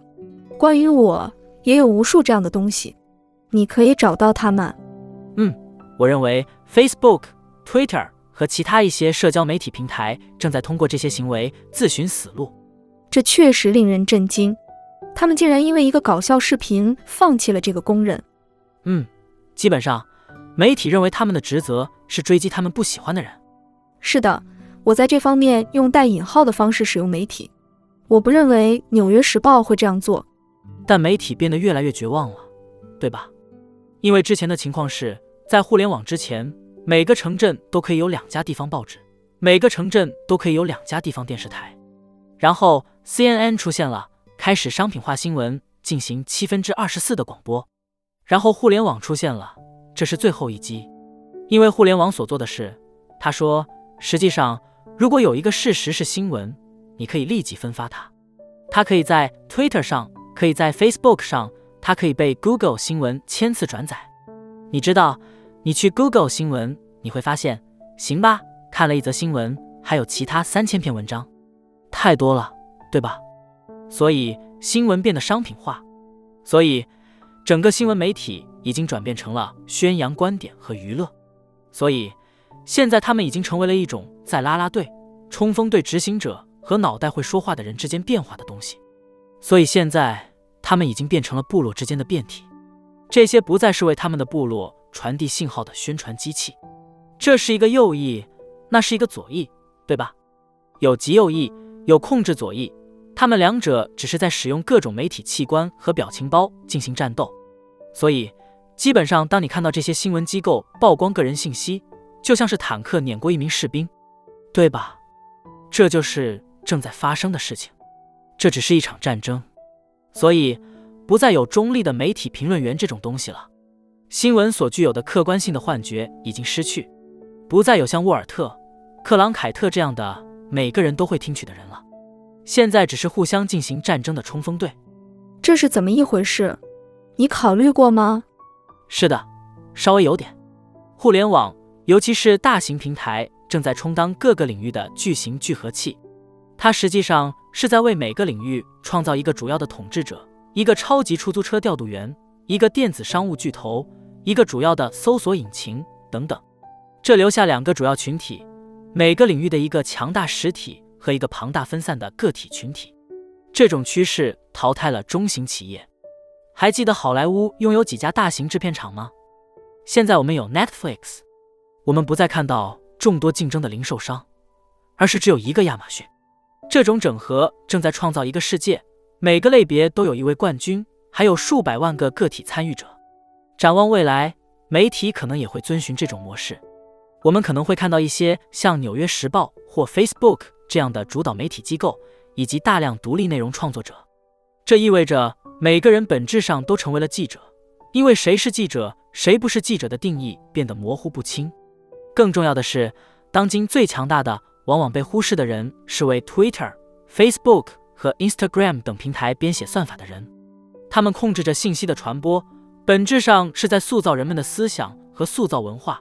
通常以一种微妙的方式，像 Google，他们的一位高管站在国会面前，国会议员问他：“你们是否操纵搜索结果？”他说：“不，我们不操纵搜索结果。”真的吗？那是你们的工作。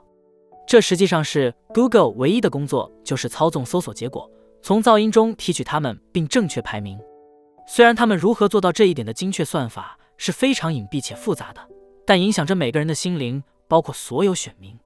现在，如果 Google、Facebook 和 Twitter 聪明一点，他们就不会选边站。他们本可以说：“我们是出版商，通过我们的管道的一切都通过管道。如果是非法的，我们会把它拿下，给我们法院的命令；否则，我们不碰它。就像电话公司一样，如果我给你打电话，然后我在电话里说了一些可怕的事情，电话公司不会陷入麻烦。但在他们开始撤下。并非非法的东西，因为有人尖叫时，他们基本上失去了被视为运营商的权利。现在突然间，他们承担了责任，所以他们正在滑向灭亡的泥潭。在灭亡的泥潭中，左派希望他们取下右派，右派想要取下左派，而现在他们再也没有朋友，没有盟友。传统上倾向于古典自由主义的共和党人和民主党人本来会在原则上站出来支持这些公用事业运营商的。但现在他们不会这样做。实际上，因为你在新闻中看到了相关的事情，那一天将会是政客们意识到这些社交媒体平台正在挑选下一任总统、下一位国会议员。他们实际上正在挑选，而且他们有这种权利，所以他们将会受到政府的控制。以何种方式？你认为他们将会受到控制？你认为他们将不得不遵守严格的言论自由原则吗？不，不幸的是，它朝着相反的方向发展，对吧？我希望它是言论自由。更有可能的是，在短期到中期内，他们将被传唤听证，他们将受到巨大的压力，要这样做，不要那样做。我对此的担忧是，我看到了与扎克伯格的听证，那些人完全无能，他们似乎不懂，他们不懂，他们只是施加压力，他们只是试图吓唬他。让他按照他们的意愿行事。他们想让他做什么？他们想让他基本上压制另一方。所以，如果你是右翼，你想要压制左翼；如果你是左翼，你想要压制右翼。而且，如果你只是看看这些公司在硅谷的总部，所有这些审查，他们实际上就是审查。这些公司内部有一些审查在工作，他们当然有不同的名字，对吧？这是双关语。当他是战争部时。你称之为国防部，所以在这种情况下，当它实际上是一个审查部门时，你称之为安全与信任部门。这些审查在硅谷内部，所以它将反映硅谷的政治观点。那是极度进步的左翼。如果你不是那样，你真的没有立足之地。我是说，试着在 Google 做一个开明的保守派。祝你好运。你会被私刑处死。嗯，太疯狂了。我不认为以前有过这样的事情，如此具有影响力和如此明显的政治意识形态偏向。是啊，互联网上有一个小小的说法，我想它被称为征服法则。任何没有明确左翼或右翼的组织，最终都会成为左翼。我不知道为什么这是真的，但对我来说似乎是真的。嗯，这真是一个精彩的战斗。真的，保守派就社交媒体而言，他们只是被左右砍断大腿。是的，最终会发生的是，每当你压制言论时，生物体就会转移，然后它不得不开始转向其他手段。如果运气不好，它会走向暴力；如果幸运的话，他们会找到其他出路。我认为会发生的是，我们将开始创建不属于任何单个实体的去中心化媒体。它不能被压制或关闭，然后它将开始传播这些不同的东西。这将取代 Twitter 或 Facebook 或其他什么东西。没错，但这需要十年、二十年，不是一夜之间就能完成的。嗯，你知道，Twitter 花了十多年才发展到今天这个混乱的地步。但与杰克。多西交谈，并听取他对未来方向的看法非常有趣。他认为他自己的原则在哪里？他相信言论自由是我们所有人都应该拥有的。这些平台本质上应该像公共事业，比如电力公司。杰克的观点是正确的，他的愿景也很宏大，只是他所在的组织内其他人有不同的想法，导致组织本身可能会被操纵。他改变现状的时间线似乎非常长，差不多要几十年。我并不是说真的需要几十年，只是好奇什么时候会出现一些改变。有人提出过建立一个无审查的 Twitter，就像狂野西部一样，人们可以自主选择加入普通 Twitter 或狂野西部 Twitter。其实这样的平台已经存在，它叫 Gab。是的，但 Gab 并不会自称为狂野西部 Twitter，而且它也会删除人肉搜索的内容等违规行为。我同意。肯定需要限制暴力和违法行为，但 Gab 确实更接近于一个言论自由平台。然而，它仍然不是去中心化的，仍然可能被关闭或取缔。它也受到过非常严格的审查。是的，而且上面的用户大多是极右翼人士，对我来说并不是一个舒适的环境。那些被其他平台踢出来的人大多都在那边。没错，在硅谷。如果你不表明自己的立场，会遇到麻烦吗？你会感到压力吗？绝对会。以前可以不表态，现在不行了。以前可以，大概是什么时候？大概十年前吧。然后就开始转变了。嗯，现在你必须选边站，否则就自动成为敌人，要接受批判等等。天哪，批判大会！我夸张点表达，但确实有种压迫感。没错。而且你还必须公开表达政治观点，保持沉默不行。对，就像蒂姆·费里斯，他发了一条推文，说现在已经不能随便说什么了，言论被压制。然后一堆来自硅谷的粉丝冲出来说：“你不能说什么？你怕说什么？你说吧，蒂姆，怕什么？”他们都在诱导他。是啊，他想说什么？行吧，我们把它归类。他肯定想说一些不该说的话。没错，现在我们知道了。我看到过一个很棒的推文：左派赢了文化战争，其他人还在四处追杀幸存者。哇，太搞笑了！是啊，我在想，谁赢了文化战争？在控制社交媒体方面，肯定有人赢了。被控制的社交媒体简直可笑。嗯，这对保守派来说是不幸的。但技术也是一股向左推进的力量，所以如果你看人类历史，左翼基本上是不断壮大的，对吧？为什么会这样？为什么不可避免的？正如一些评论家所说，利维坦向左迈进，对吧？利维坦是政府，为什么它向左倾斜？我认为其中很大一部分原因是因为技术，技术使得更多的人联合在一起，就像工业革命的技术一样，我们都成为国家的被监护人。对吧？避孕是一种技术，有助于倾向左翼，因为它减弱了家庭单元。堕胎是一种技术，对吧？数千年前是不可能的，所以技术实际上赋予了个体更多的权利。个体意味着家庭结构和宗教的崩溃。我并不一定反对这一点，但这确实意味着有一个向左的趋势。现在我们正在得到一小部分实际上可以使你更向右倾斜的技术。加密就是一个例子，因为加密使得隐私更容易实现，它使得拥有超出国家控制之外的资金更容易。枪支，3D 打印枪支就是一个更向右倾斜的技术例子。但总的来说，技术引领着这个世界向左发展。是的，通常参与技术的人都是高度受过教育的人。我认为，特别是当你看大学，也是倾向于左翼。嗯，发生的事情非常有趣。大学起初，你知道，成为了数据和知识分子主导者，知道什么是对的，什么是错的。所以有一个时期，就像是我们应该这样做吗？行吧，让我们看看大学，他们有什么要说。最聪明的人，教授，智囊团有什么要说？大学从硬科学中获得了这种可信度。所以，他们从物理学、数学、计算机科学和化学中获得了这种可信度，因为这些学科提供了真实的东西：曼哈顿计划、微处理器、航天器等等，电动汽车。因此，他们从硬科学中获得了这种权威和合法性。然后，社会科学悄悄地介入了。然后，你有经济学，经济学是一个真正的学科，有真正的科学，背后有真正的数学、逻辑。理性，然后你得到宏观经济学，它可能会被政治化一些，更像是巫术。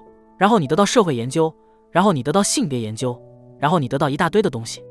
因为我们将科学家视为我们新世界的祭司，科学本身变得腐败。社会科学，你可以看出他们是假科学，因为在末尾加上科学这个词，他们进来并劫持了大学，成为了新的智囊团。所以，基本上。你今天在大学中看到的情况是社会科学与自然科学之间的一场战争，交叉点是生物学，对吧？在那里，你可以看到整个性别是社会构建的运动正在攻击生物学和进化生物学，就像在社交领域，他们在攻击喜剧演员，对吧？但你可以看到大学中正在进行的斗争。我会说，自然科学基本上正在输掉这场战争。什么可以做？还是它只是必须发生的事情？我们是否必须意识到愚蠢的后果？好消息是，物理科学确实站在现实一边，对吧？是的，但他甚至在很多方面，他都没有得到尊重。是的，但归根结底，你的飞机仍然必须飞行。你知道，你的微处理器仍然必须计算。所以，他们能做的只有这么多。但我确实看到，例如在生物学领域。许多生物学家都面临着一个艰难的境地，他们必须说出他们知道不是真话的东西才能保住工作。比如什么？行吧，你把布雷特·魏因斯坦 （Brett Weinstein） 带到这里了，对吧？所以这是一个明显的例子。所以，什么是可以接受的，什么是不能接受的？这条界限正在进入生物学领域，生物学可能受影响最大。例如合成生物学。很多东西最终会落到中国，因为你无法将事实、现实和行动联系起来，你无法获得资助，也无法获得同行的赞誉。我在这里了解的不够多，所以现在我处于不确定的状态。但这只是我的感觉，那就是目前进化生物学是那个交叉的战场，经济已经输了。嗯，就性别和那种，那似乎是主要战场之一。是啊，而且它也会发生在，例如。白板理论上，你知道我们是天生的还是后天的？说，你知道很多是天生的，而不是后天的，或者反之，这在某种程度上是社会上不能接受的。这取决于你站在哪一边。这类讨论都被扭曲了。他们确实被扭曲了，这真的很不幸，因为这是一个难以置信的重要事情。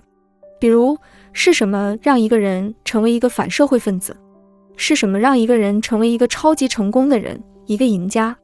是什么让一个人成为一个瘾君子？这些因素是什么？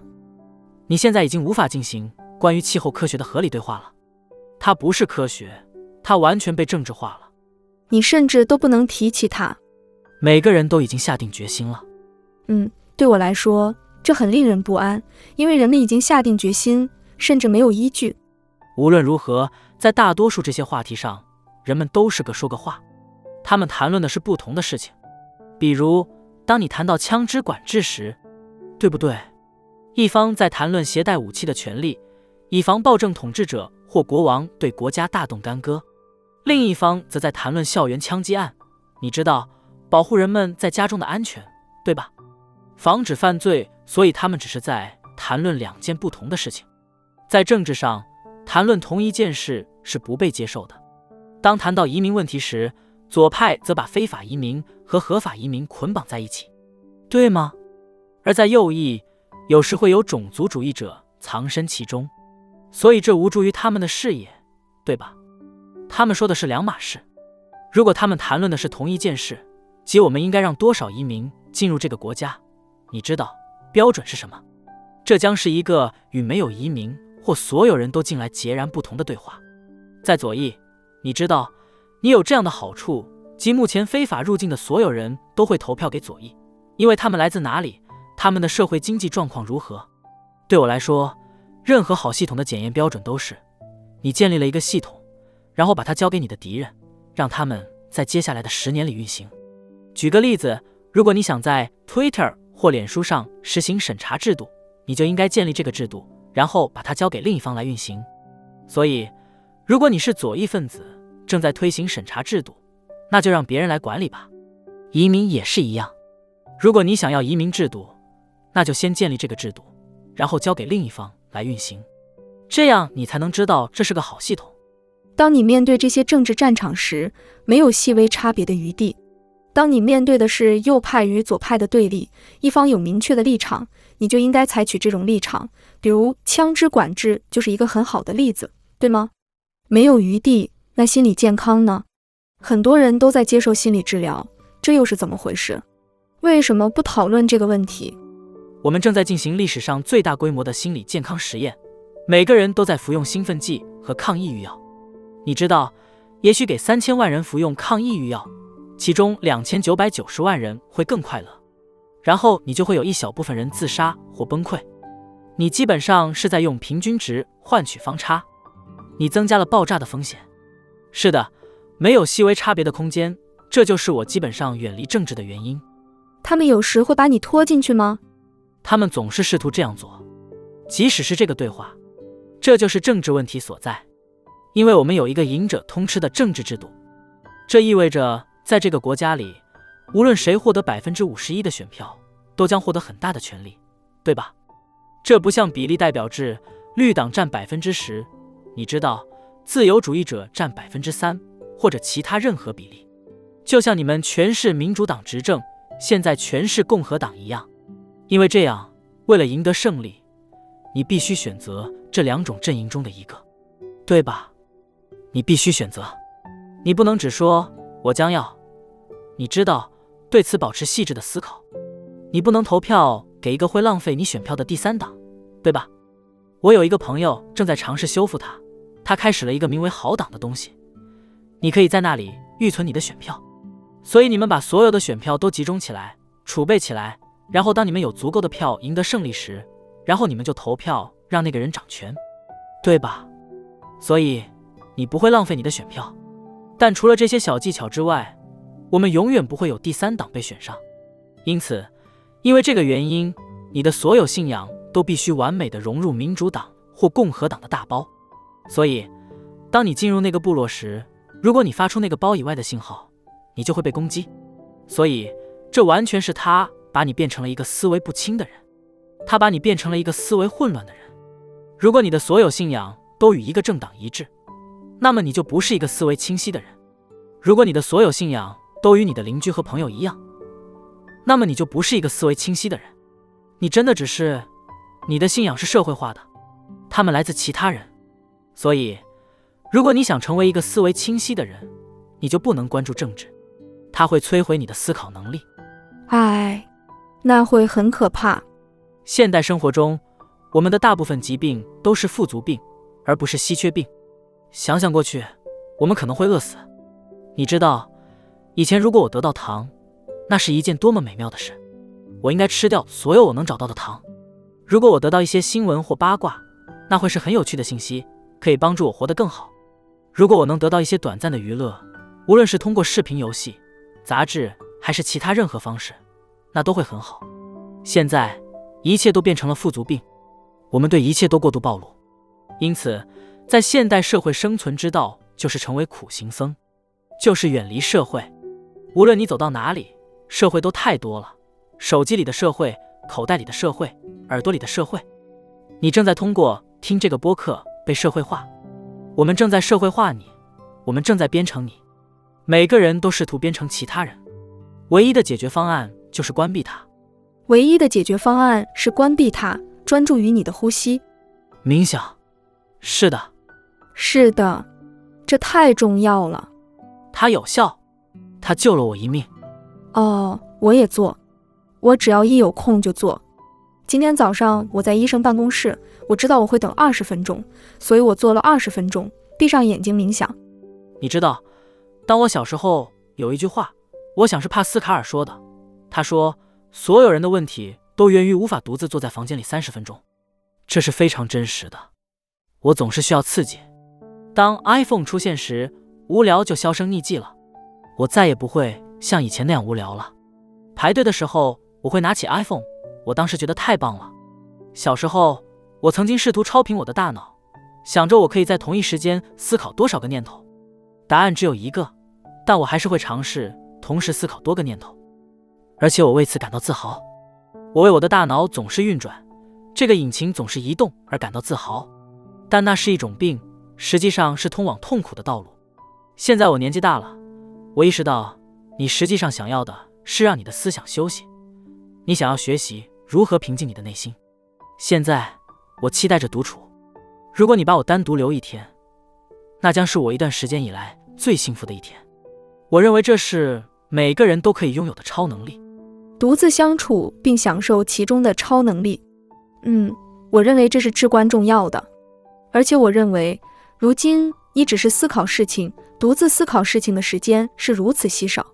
我认为，在那些罕见的时刻，你才能真正理解你真正相信或不相信什么。是的，很有趣。当我刚开始冥想的时候，真的很难，对吧？因为每个人，我想很多听过这期广播的人都知道。冥想有很多好处，每个人都尝试过，他们挣扎，然后放弃了。它是每个人都说自己做过，但实际上没有人真正做到的事情之一，对吧？就像不吃糖一样，每个人都谈论似的，我不吃糖。然后甜点盘子一摆出来，每个人都在抢着吃饼干，所以它已经成为那种东西。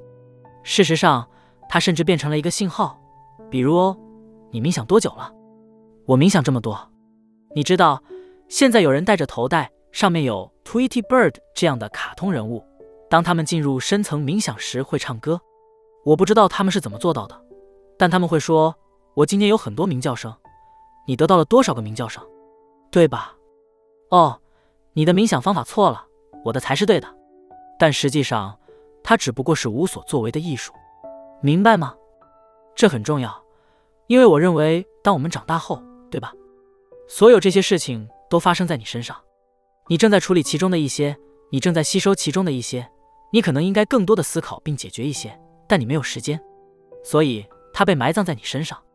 这些都是偏好、判断、未解决的状况和问题，就像你的电子邮件收件箱一样，它只是堆积如山，一条接一条没有回复的电子邮件，可以追溯到十、二十、三十、四十年前，然后。当你坐下来冥想时，那些邮件就会开始涌现回来。嘿，这个问题呢？那个问题呢？你解决了吗？你想过吗？你后悔吗？你有问题吗？这会让人害怕。人们不想面对这些，他们会想：这没用，我没办法清空思绪，我最好起来停止这个。但实际上，正在发生的是自我疗愈，只是。你没有花钱找治疗师坐在那里听你说话，而是自己在聆听自己。你只需要坐下来，让那些邮件一个个闪过，逐个处理它们，直到达到神奇的收件箱零点。终于有一天，你坐下来，意识到你唯一想到的是昨天发生的事情，因为你已经处理了其他一切，甚至不一定完全解决，但至少倾听了自己的声音。这就是冥想开始的时候。我觉得这是一种非常强大的力量。每个人都应该体验，这也是你真正进入无所作为的艺术之时。嗯，我认为大多数人从 App 学习冥想本身就是个问题。我不会使用应用程序，这很狡猾。Sam Harris 的冥想 App 非常好，但你应该能够做到只是冥想，而许多人做不到。它真的就是无所作为的艺术。所以，冥想唯一你需要做的就是坐下来，闭上眼睛，舒适的姿势，无论发生什么都发生。你想，你就想；你不想，你就不想。不要努力，不要抗拒，这就是你需要的一切。你会专注于呼吸吗？没什么。或者你有特定的技巧？没什么。什么都没有。没什么，你只是。你就坐着。就坐着。我想我的呼吸，这就是我所做的一切。你可以这么做。我尽量只专注于呼吸。我以前也做过那种专注呼吸的冥想，但从某种程度上来说，所有的专注技巧，每个冥想技术，最终都指向同一个目标，那就是单纯的觉察。而专注本身其实是一种方法，让你暂时偷走自己的思绪，以便最终放下你所专注的对象。所以，你也可以直接尝试跳过中间步骤，直达终点。你是说你摆脱了内心的喋喋不休？是的，或者说，当喋喋不休的声音出现时，它只会在背景中变得更微弱、更渺小。你已经听过很多次了，你看到了其中的模式，它更像最近才出现的东西。是你无论如何都需要去解决的。你会体验到真正的寂静时刻。那么，你冥想时的终极状态是什么？有没有一种你很少或从未达到的状态，就是你处于一种纯粹的喜悦、和谐或开悟的状态？很难用语言形容，因为当你真正冥想的时候，你不在那里。当没有思绪的时候，就没有体验，没有事物，什么都没有，所以很难描述。但我想说，它就像你绝对可以。人们通过所谓的植物要体验到的每一个迷幻状态，都可以通过纯粹的冥想达到。我确实体验过其中的某些状态。你体验过一些超凡的迷幻状态？你是的，我确实有过完全的幻觉。我见过一些奇幻的视觉，看过光影和色彩，有过所谓的下载信息涌现，有过顿悟，有过极乐，看过光和色彩。但但并不是每次都这样，不，很少。事实上，我想说，那就像一种你可能会开始渴望的体验，它会把你从冥想中拉出来。你真的，我并不是一个开悟的人，甚至接近都没有，所以连边都没沾。但根据我的个人经验，我最终到达的最多的状态，也是我真正想要达到的状态，就是和平，仅仅是和平，和平，快乐。是的。和平，对我来说，和平是静止的幸福，而幸福是动态的和平。你可以随时把和平转化为幸福，但大多数时候，你想要的还是和平。很有意思，你可以随时把和平转化为幸福。是的，如果你是一个平和的人，你做的任何事情都会成为一种快乐的活动。顺便说一句，沉迷社交媒体、参与政治，不会带来你的和平。在当今时代。还有什么比这更不和平的呢？我们以为解决所有外部问题就能获得和平，但外部问题无穷无尽，所以真正获得和平的唯一途径是放下这种将一切视为问题的想法，从内心深处寻找平静。除了政客，还有谁会以为解决外部问题能带来和平？每个人，这就是每个人都在努力做的事，不是吗？你为什么要赚钱？不就是为了解决经济问题吗？你为什么要在政治上获胜？不就是因为你觉得胜利会带来和平吗？收拾好自己的烂摊子，真是个艰巨的任务。改变自己比改变世界容易得多。没错，改变世界的最好方式就是改变自己。完全正确。那些在社交媒体上大声疾呼的人，最好的方式就是实际过着你希望别人过的生活，比如。我去了新西兰，遇到了这个人。你知道，每个人都在社交媒体上大喊大叫环保、节省、可持续发展。我走进他的房子，他正静静地、温和地进行着一个为期两周的零垃圾实验。他什么都不扔，所以他打开的每个包装都留着，清洗干净。他会保留亚马逊盒子、小容器，甚至茶包。如果他打开了一个茶包，他必须想办法把里面的茶叶堆肥，把茶叶本身利用起来。把茶包做成一个小储存袋，所以没有垃圾。他真正做到零垃圾生活，而且是在实践中做到，这真的鼓舞人心。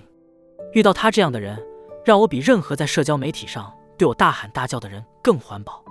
他坚持了多久？我猜是两周吧，挺难的。哈，那你怎么处理那些茶包？他攒了相当大一袋，就茶包。他可不是用来装小东西。听起来你就像个疯狂的囤积癖患者。哈哈，确实。堆积如山的茶包，你家简直是囤积者的天堂。他是个非常令人印象深刻的人。嗯，这种做法确实有点奇怪，不过我欣赏他的尝试。当然，或许未来我们可以研发出完全可生物降解的杯子和用品，那样的零废实验会更加现实。你知道，现代环保运动的斗争在于，他们正确的指出了问题，即地球资源有限，是我们唯一的家园，不能破坏它。但他们没有解决方案，于是他们喊着不增长，不增长，不增长。问题是，还有三十亿印度人和中国人，他们不会甘于贫穷，不管你喜不喜欢，他们都会发展。你可以对他们大喊大叫，你可以对我们大喊大叫，但这不是解决问题的办法。因此，不幸的是，唯一的出路仍然是通过技术，也就是开发绿色技术。我非常赞赏马斯克，他是少数几个。尝试做到这一点的人之一，所以我们要建造可生物降解、对你更好、更健康的东西。每个人都渴望健康，中国人和印度人都希望更健康，他们也希望更清洁的环境。如果你说我可以清理你们的河流，我可以清理你们的森林，我可以让你们的孩子们不再感染霍乱、白喉和伤寒，我可以治愈你们的疾病，我可以帮助增强你们的免疫系统，我可以提供给你们干净的饮用水。这些才是促使人们成为环保主义者的事情，而不是对着他们大喊大叫，要求他们停止发展，停止向天空排放污染物。你知道，他们根本没那个概念，他们只是想摆脱贫穷。因此，我认为现代环保运动虽然指出了正确的问题，但没有提出真正吸引人的解决方案。人们不会放弃经济增长，他们首先要变得富裕起来。没错。那是个很好的观点，但两者要如何兼顾呢？你必须大幅降低清洁技术的成本，使其在价格上具有竞争力。理想情况下，你可以在短期到中期补贴创新，直到技术曲线被突破。例如，特斯拉没有专利，或者他们免费提供专利，这就是你可以做到这一点的例子。你知道，如果想要摆脱塑料吸管，你可以采取一些局部措施。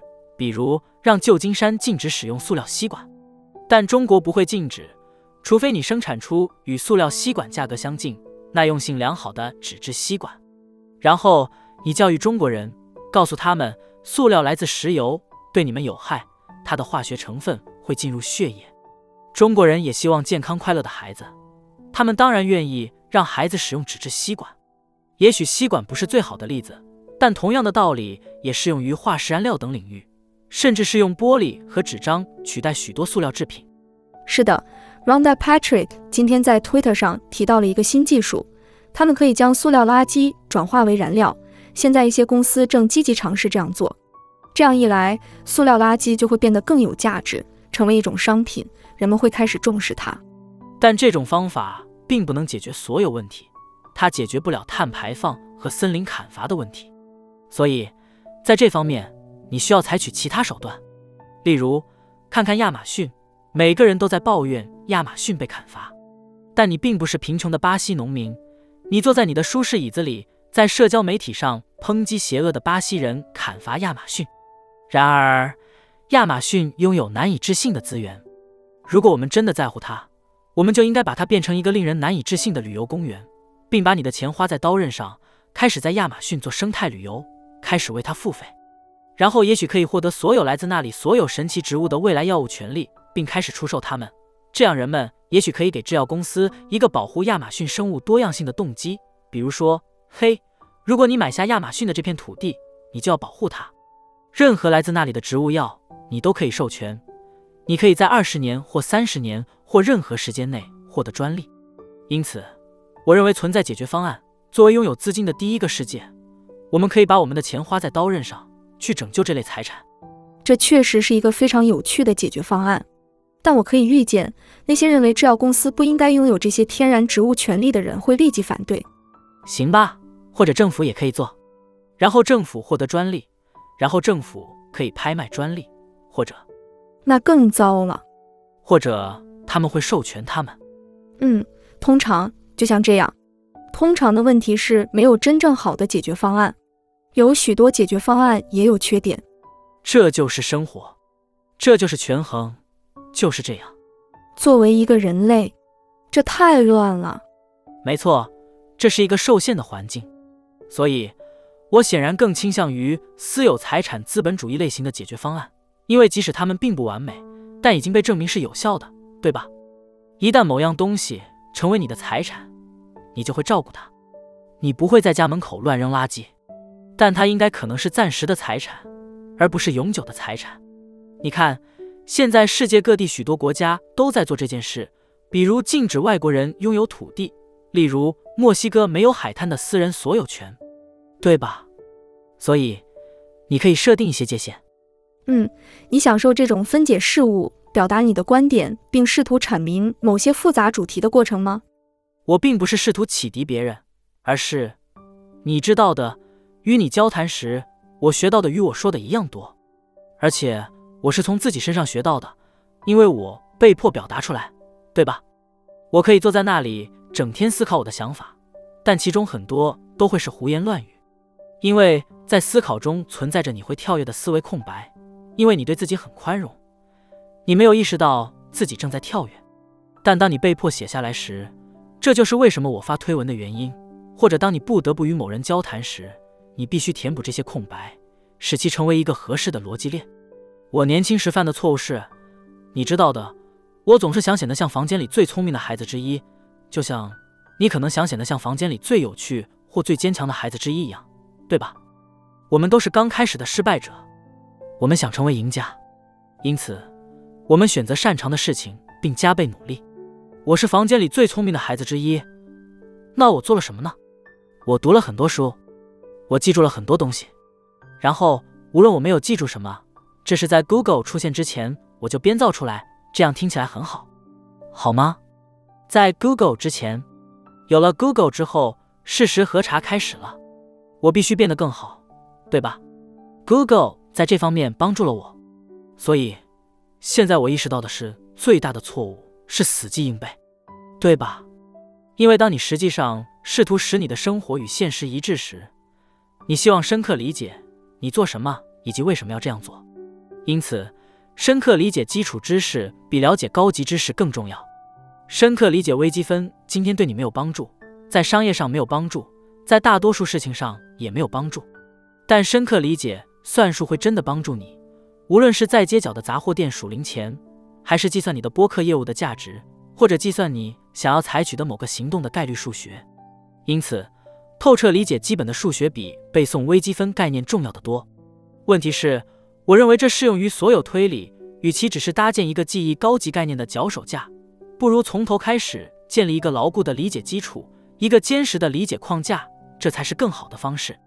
这就是为什么你肯定听过很多聪明人，他们使用大量术语，你却无法理解他们的推理过程。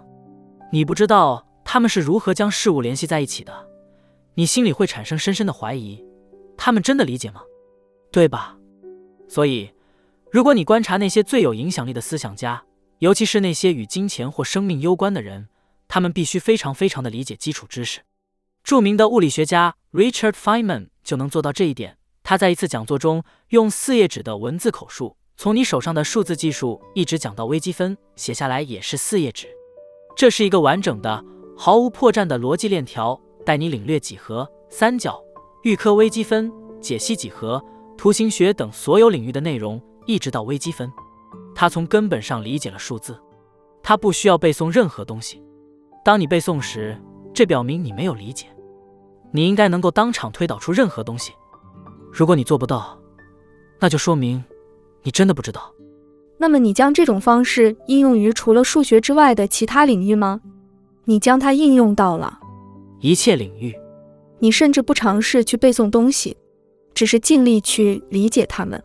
你不可避免会背诵一些东西，但如果不能，这就是 Twitter 对我来说很棒的地方。我试着去理解一些事情，然后用一种我能记住的方式写下来，只是抓住能让我深入理解的关键点。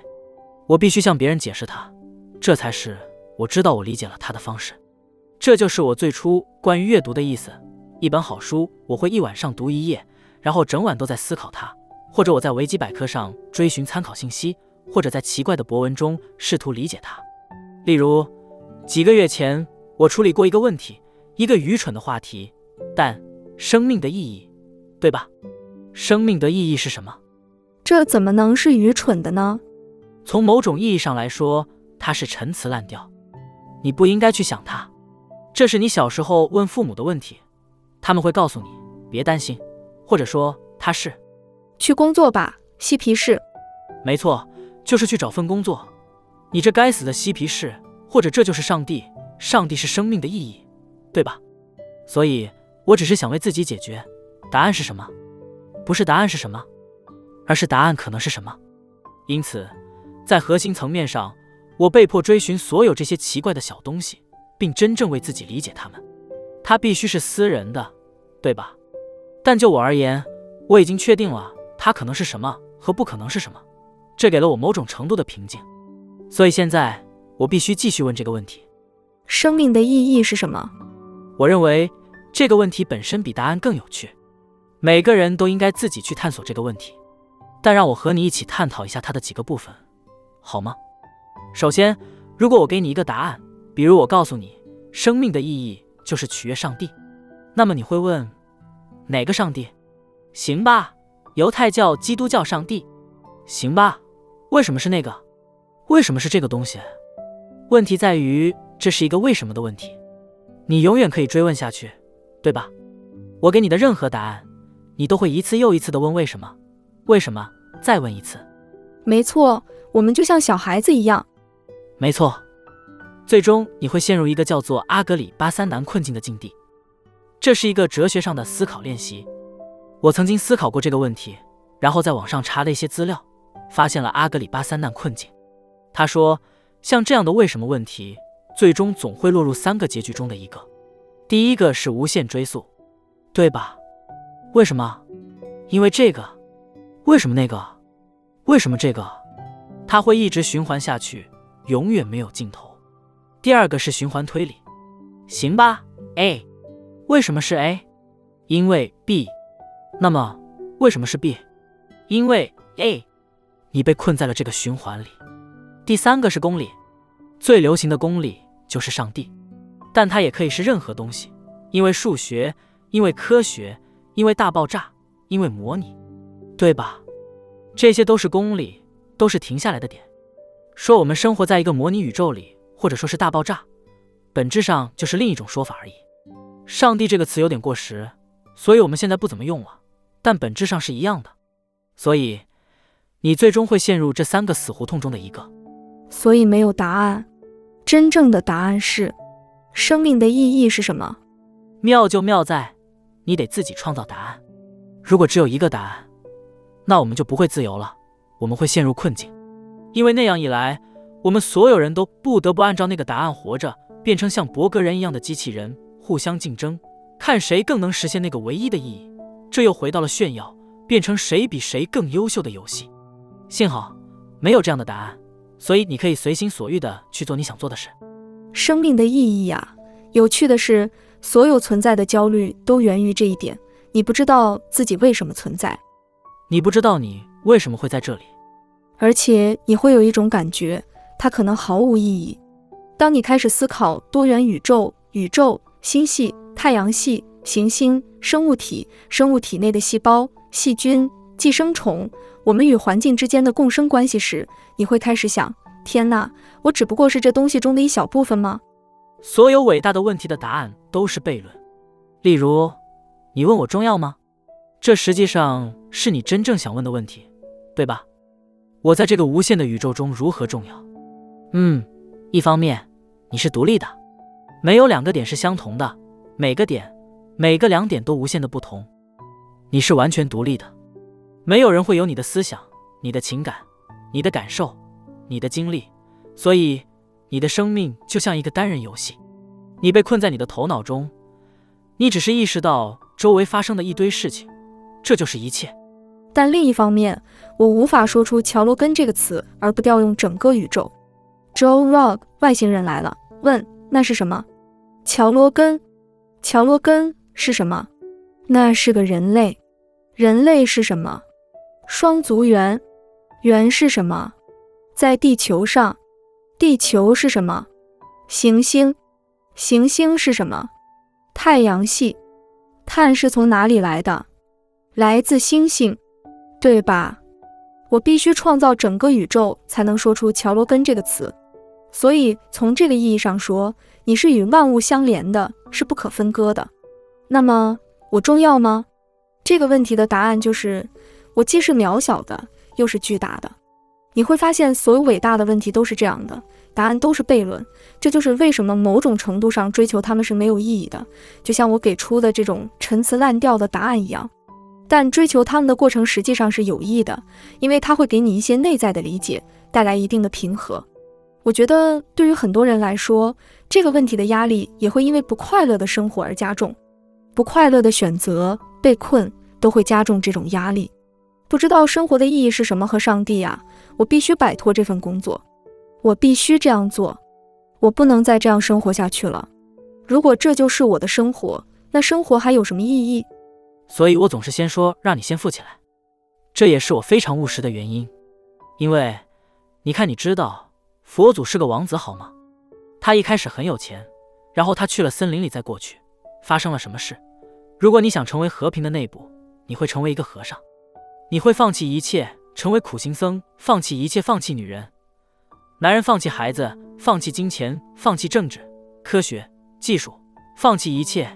你要一个人去森林里，你必须放弃一切，才能获得内心的自由。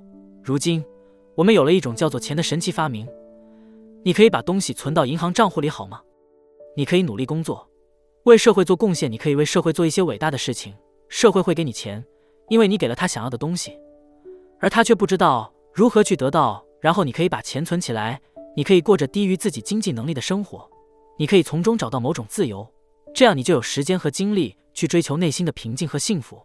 所以我认为，让每个人都快乐的办法就是给他们想要的东西，让他们都富裕起来，行吧？让他们都健健康康，然后让他们都幸福。这些事情可能吗？每个人都能变得富有，每个人都可以致富。这是我给你的思考练习。现在我们好像在拍广告一样，人人都能致富。我不卖任何东西。看看我的家，这是我的劳斯莱斯。是的，说得好。所以我在如何赚钱这个话题上所做的一切，我都不会收取一美元的费用。因为那会毁了它，那就表明我只是另一个准备靠你发财的骗子，没有快速致富，那只是别人想靠你发财，对吗？因此，对我来说，这更像是一种哲学贡献。为了让它有意义，为了让它合法，我不能向你收取任何费用。但是，是的，每个人都可以致富。让我给你做个思考练习好吗？想象一下，如果明天我们可以挥挥魔杖。每个人都被训练成科学家或工程师。每个人，即使你不是很优秀，但你对计算机有足够的了解，你可以写一些代码，你可以制造一些硬件。不要告诉我人们做不到，因为他们可以。这只是软期望的暴政，那只是你看不起别人。他们能做到，他们只需要接受教育。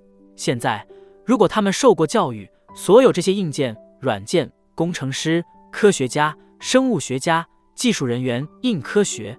而不是社会科学，我们都将在五年内完成。机器人将无所不能，从打扫厕所到烹饪食物，再到驾驶飞机和优步。而我们会做什么呢？我们会做各种创造性的工作，相互娱乐，研究科学技术。我们会过上美好的生活。所以，这其实只是一个教育问题，没别的了。这是一个规模问题吗？我是说，你说的好像这对三亿人都有用似的。一百亿人也能用，在拥有一百万亿人口的太空竞赛中也能奏效。只是我们有资源，我们有能力。宇宙拥有无限的资源，你可以建造它。你听说过戴森球吗？你知道吗？你把戴森球拉向一颗恒星，就能收集它的所有能量。就像这样，外面有那么多能量，一颗小行星就有我们需要的所有矿物质。一个太阳，一个太阳系，就有我们需要很久很久的能量。我们可以从核聚变中提取能量，我们离这些技术的应用并不遥远，只是胆量和兴趣的问题。比如，我们应该在月球上建造核聚变试验工厂。月球上应该到处都是，这没什么不好。对，那要怎么做？行吧。他会把一群人送到那里去工作吗？问题：机器人。核裂变的问题在于，大自然通过核能创造能量，对不对？就像太阳创造能量，核能。现在我们用光子来传输，因为光子不会相互作用，所以光子非常适合信息传输。但它们并不适合能量传输。要创造能量，你需要核能。问题是，因为核能是用原子弹制造的，我们有肮脏的核弹。福岛、三里岛、切尔诺贝利核电站的所有问题，三里岛、切尔诺贝利事故，我们不再对核能进行创新。想象一下，如果当第一台蒸汽机爆炸时，我们说：“哦，暂时没有蒸汽机了，非常谨慎的监管，数十亿美元的监管，这样是无法创新的。”当第一架飞机坠毁时，我们说飞机不能再创新了，对吗？因此，我们需要一种方法来迭代核裂变，最终是核聚变，并让他们安全、干净、无损的工作。等等，这样我们才能走出能源陷阱，而实现这一目标的最佳地点就是像月球或火星这样的地方。你认为他们有可能将核电发展到不会造成损害的程度吗？因为每个人都在担心核泄漏，对吗？而我们确实有这些老旧的核电站在运行。这是五十年前的技术，太疯狂了。对，因为没有能力关闭它们。对，而且技术非常老旧。他们现在确实有第四代核反应堆，是被动故障保护装置。因此，换句话说，当他们发生故障时，他们会进入一种我们需要拔掉他们的插头，他们会进入无泄漏状态，没有问题。他们的默认状态是一个积极的结果，而不是现在的状态。以前的状态，如果拔掉插头，一切都会融化。而这些，即使这些第四代，也只是第四代，他们不是第五代。第六代，他们不是八十代、一百代，我们是微处理器，对吧？这应该是人们努力的方向。我希望如此，在理想的世界里，我们会。问题是，如果你在月球上有核能，你怎么把它带回家？对不对？所以你要做的就是在月球上养一只兔子，然后用它来发射更多的卫星、更多的火箭，深入太阳系。这就是最初的用力。但最终，技术会越来越好。你可以把它带回家。现在，我想回到让人们致富的这个想法上来。不知怎地，人们会因此而快乐。你如何阻止人们自然而然的产生？哦，你知道，我有一辆不错的雪佛兰，但我真的想要一辆宝马。我有一辆不错的宝马，但现在我想要一辆奔驰。我有莫西，我想要一辆法拉利。你如何阻止这种物质占有的陷阱？在某种程度上是不能的，但我认为。随着时间的推移，大多数聪明人都会意识到，财产并不能让他们快乐，对吗？只是，你必须经历这些，你得买了那辆破车才会意识到，它吸引不了女孩，它其实吸引的是其他男人。嘿，我喜欢那辆车，就像你有一些昂贵的汽车在那里，一些花哨的汽车。告诉我，你知道这对女人和男人的吸引力有多大？嗯，我结婚了，这些都是为我准备的。我只是喜欢机器，所以对我来说，他们是玩具。那是我们享受机器的一种特殊方式。但我认为，随着年龄的增长，你会意识到物质财富并不能带来幸福。现在，缺乏物质财富会让你非常不快乐。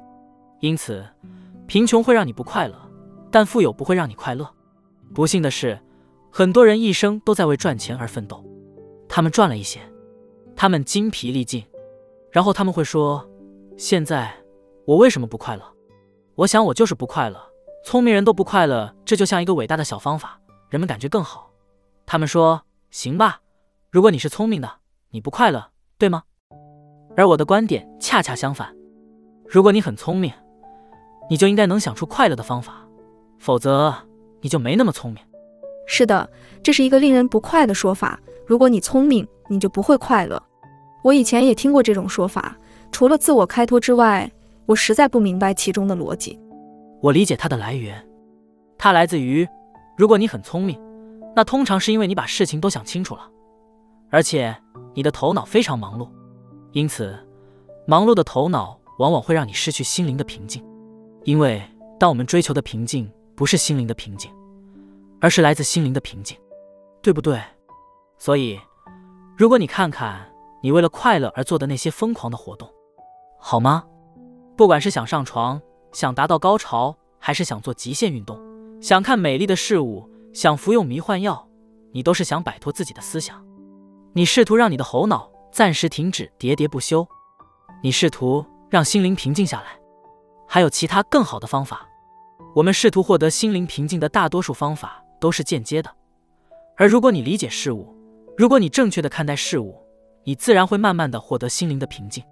如果我扯远了，请原谅。不，这是一个很好的切入点，这是个很好的切入点，因为我觉得很多时候追求才是让人兴奋的地方，才有可能有一天他们能够休息，才有可能达到这个目标。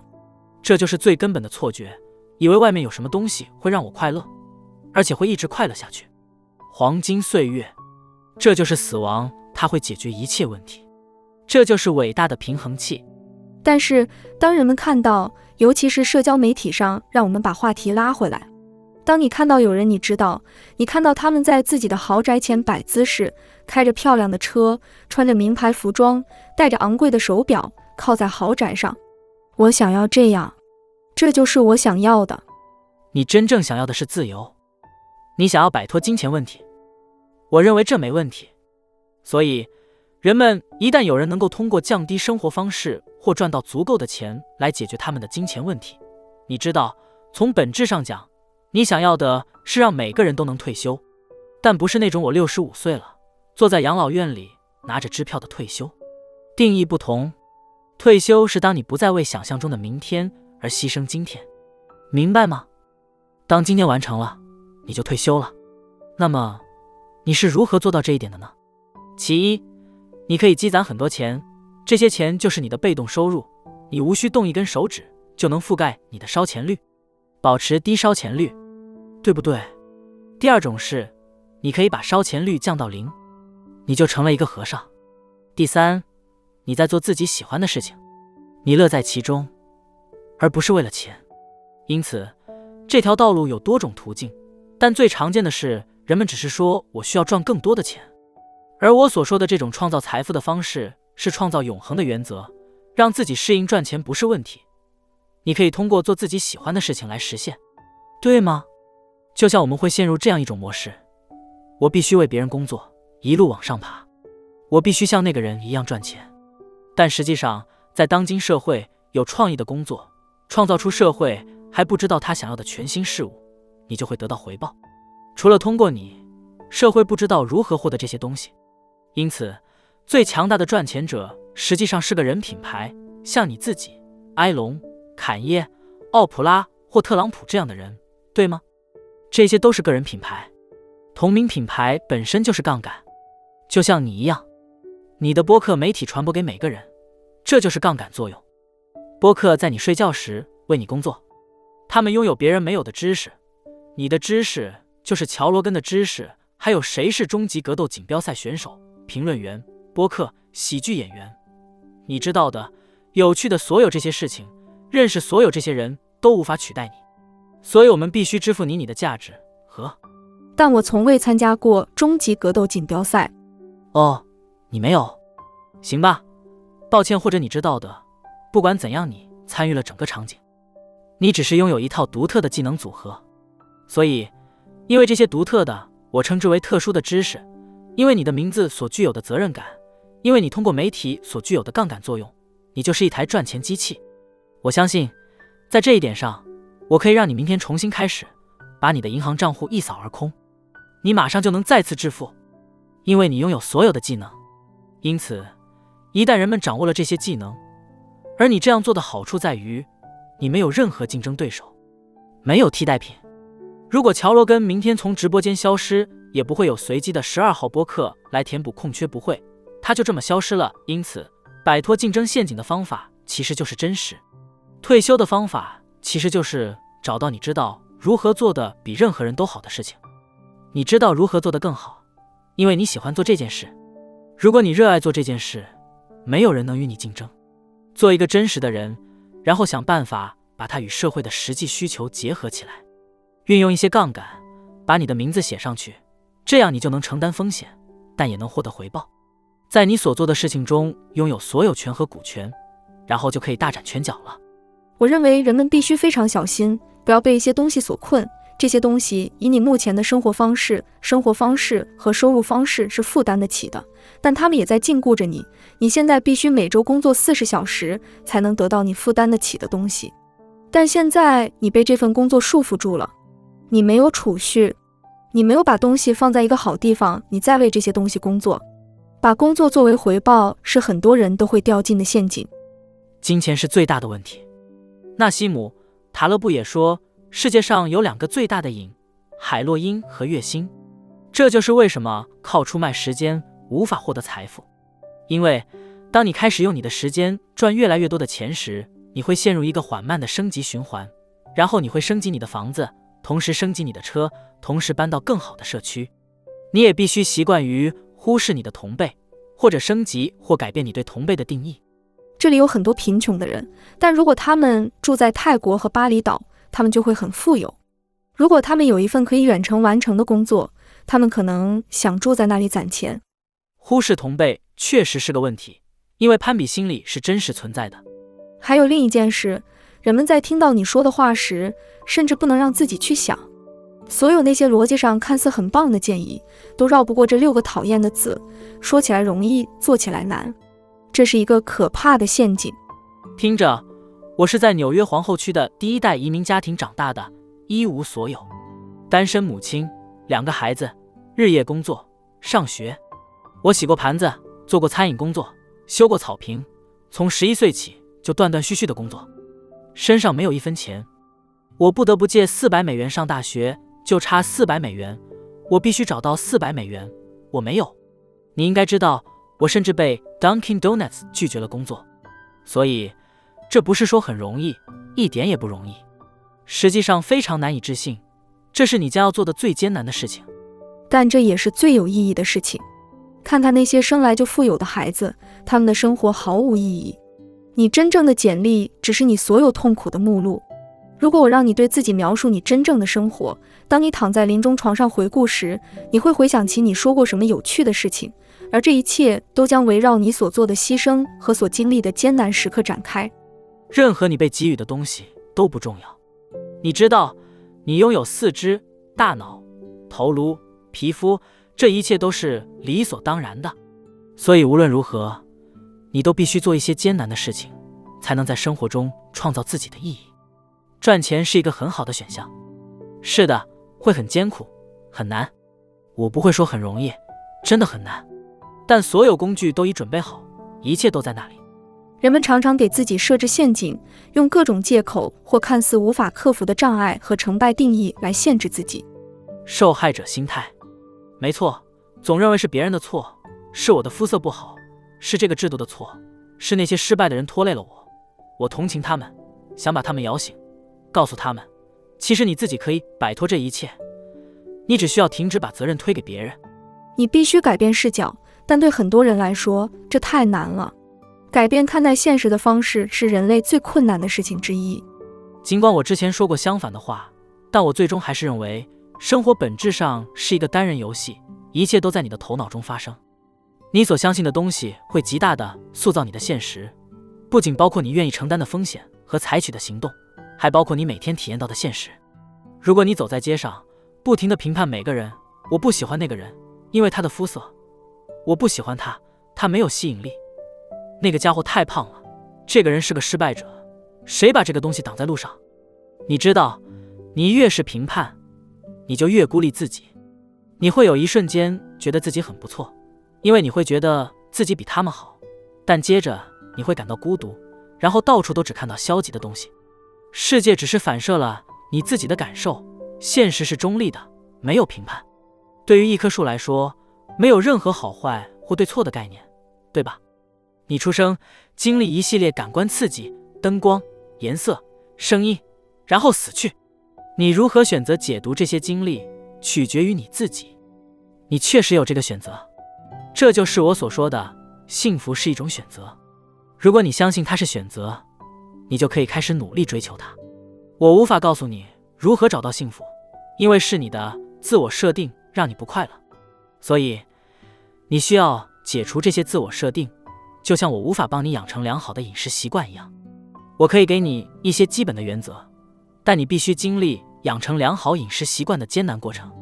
但你必须相信这是可能的，它绝对是可能的。我曾经非常痛苦，现在我却快乐的像只蛤蜊。这不是因为钱，我在有钱之前就已经找到了幸福。你在有钱之前就快乐了吗？基本上是，是的。你是如何在有钱之前获得快乐的？我开始变老了，你知道吗？我只是意识到生命短暂，我终会死去。那就尝试吧。孔夫子有一句名言：每个人都有两条生命，第二条生命是从他意识到自己只有一条生命时开始的。我读到这句话的时候，就像书本掉落一样震撼。你知道，就像麦克风掉落一样，孔夫子有很多这样的金句。下一次你生病的时候，你知道，因为每个人都可能会偶尔生病。一个快乐的人想要一万样东西，一个生病的人只想要一样东西。所以。正是你无止境的欲望，让你的平静和快乐蒙上了阴影。你会有欲望，这是你作为一个生物站起来说：“我可以做一些事情，我可以移动，我可以抗拒，我可以活着。”但要非常谨慎地对待你的欲望。这是最古老、最陈词滥调的智慧。欲望就是痛苦，这就是它的含义，对吧？你拥有的每一个欲望，都是你将要承受痛苦的入口。所以。一次只专注于一个欲望，宇宙是如此巧妙。如果你只需要一样东西并专注于它，你就会得到它。但其他一切都要放下。你是逐渐变得快乐，还是突然改变的？这是一个持续的过程，是渐进的，每一天都变得更好。那么，你今天比一个月前更快乐吗？是的，我最近非常快乐，幸福的有点疯狂。事实上，我和普通人相处很困难。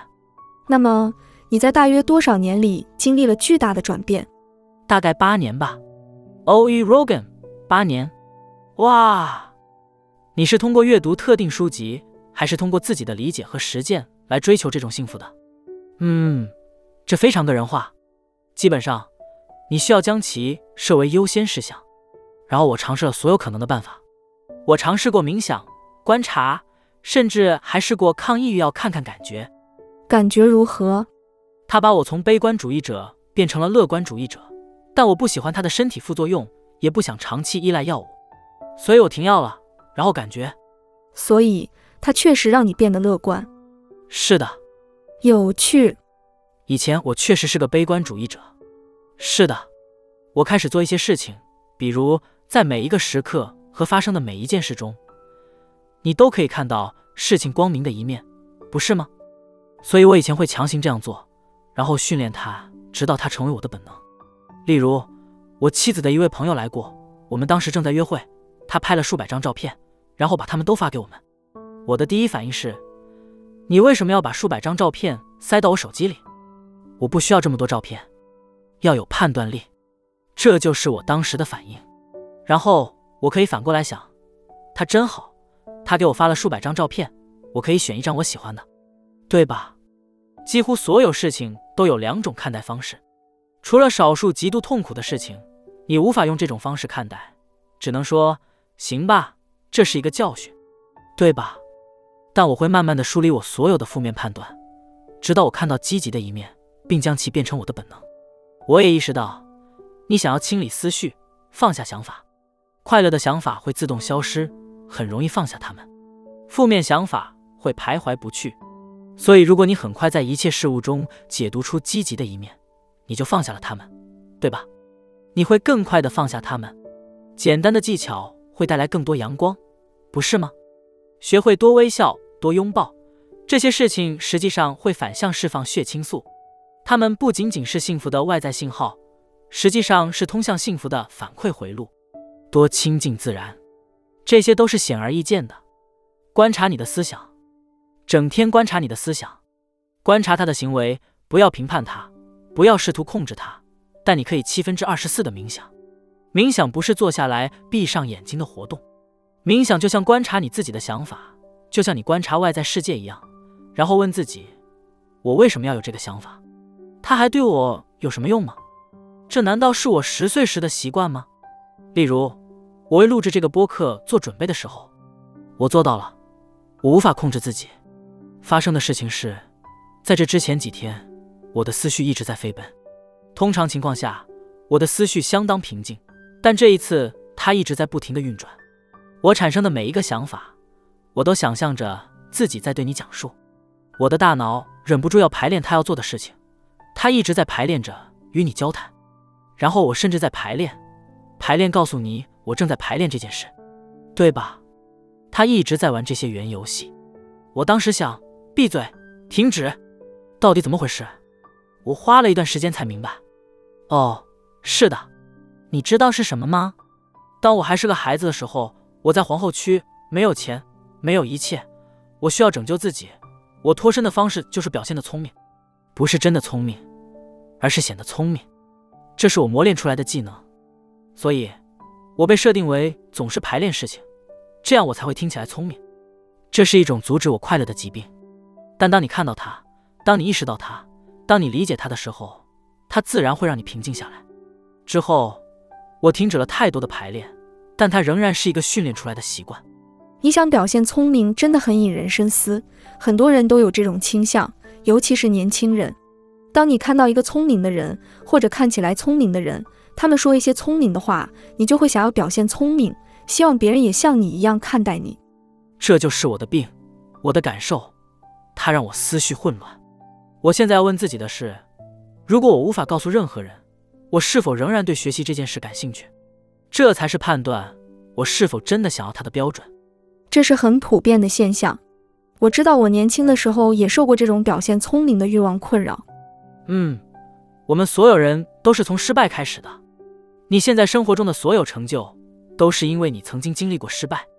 如果你年轻时就得到了所有女孩，拥有了所有金钱，实现了所有愿望，在高中或大学时期就英俊潇洒，你的人生可能不会有任何成就，你只会早早达到巅峰，就像布鲁斯·斯普林斯汀的《光荣岁月》一样。你会和你的高中恋人结婚，住在你的家乡。可能成为当地麦当劳的经理，或者你曾经梦想的任何第一份工作。谢天谢地，我们年轻时并没有得到所有想要的，否则我们就永远被困在那里。所以，你需要能够挣脱你出身的环境。我也不知道我以前会变成什么样的人。关于那些早早达到巅峰的人也很有意思，也许他们可以像 Elon Musk 那样抛弃过去，开始新的事物，然后学会享受从头开始的乐趣。没错。而且，在我们这个行业尤其如此，高曝光度会带来麻烦。达到巅峰的问题是，你会被来自各方的期待淹没。人们对你抱有各种期望。嘿，Joe，你能来我的活动吗？嘿，Joe，你能看看我的商业计划吗？嘿，Joe，你能给我一些建议吗？你呢？你知道和我朋友聊聊吗？你能参加这个播客吗？你每天都在被各种各样的请求轰炸。根本没有时间重新开始任何事情，所以你必须无情地、坚决地让所有人失望，减少和清理你的日程，取消所有的会议，甚至不要回复电子邮件。这是你重新开始任何事情的唯一途径。没错，我们之前讨论过这个话题，我很想听听你对会议的看法。我讨厌会议，我也一样。如果事情不是生死攸关，能用电话解决就尽量用电话。前不久，我遇到一个类似的情况，有人想让我去他们公司开会，我是个名人，他们非要把我拉到办公室去。我直接说，我们能不能用电话聊？最后我们还是用电话聊了。其实根本没什么好说的，他们只是想让我过去露个面。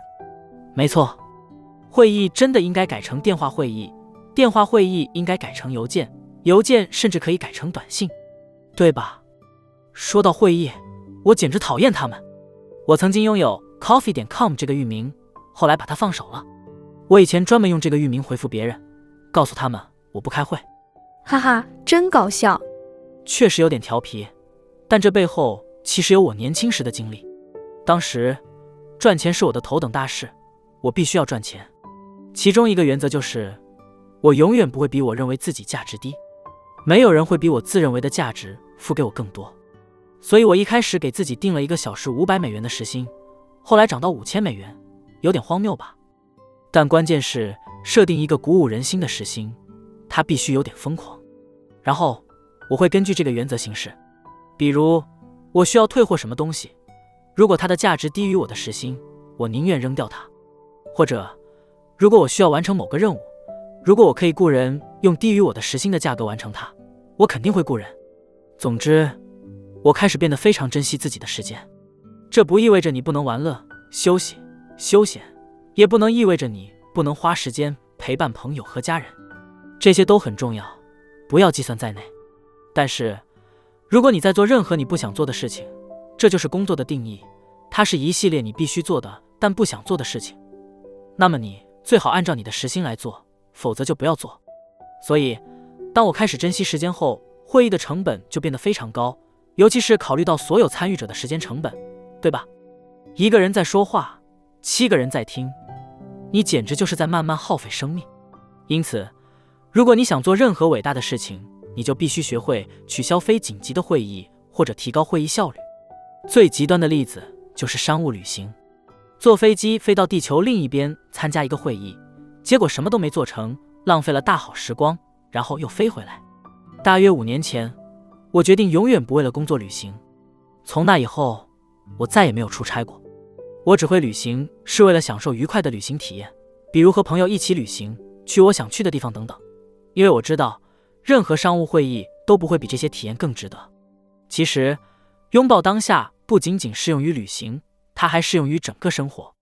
幸福的一个秘诀就是真正享受你所做的每一件事。这听起来很陈词滥调，但它源于我只想做那些本身就完整的行为，对吧？如果你总是想着未来的某种回报，那么它很可能不会实现。即使实现了，也只会是短暂的快乐。生活中的一切，无论是车、女孩，还是其他任何东西，当你得到它们后，一年之后，你就又回到了原点。你的大脑已经适应了这些刺激，开始寻找下一个目标。享乐适应，这是一个很棒的说法。这就是人们的经历。你会习惯于任何东西。我意识到，当我第一次搬进新公寓的时候，它真的很棒。但过了一段时间，我习惯了它，它变成了我住的地方，没什么特别的。是啊，我们所有人都会经历这种学习过程，就像坐上生命摩天轮一样。你从底部出发，想爬到顶端，那是多么令人兴奋的事情！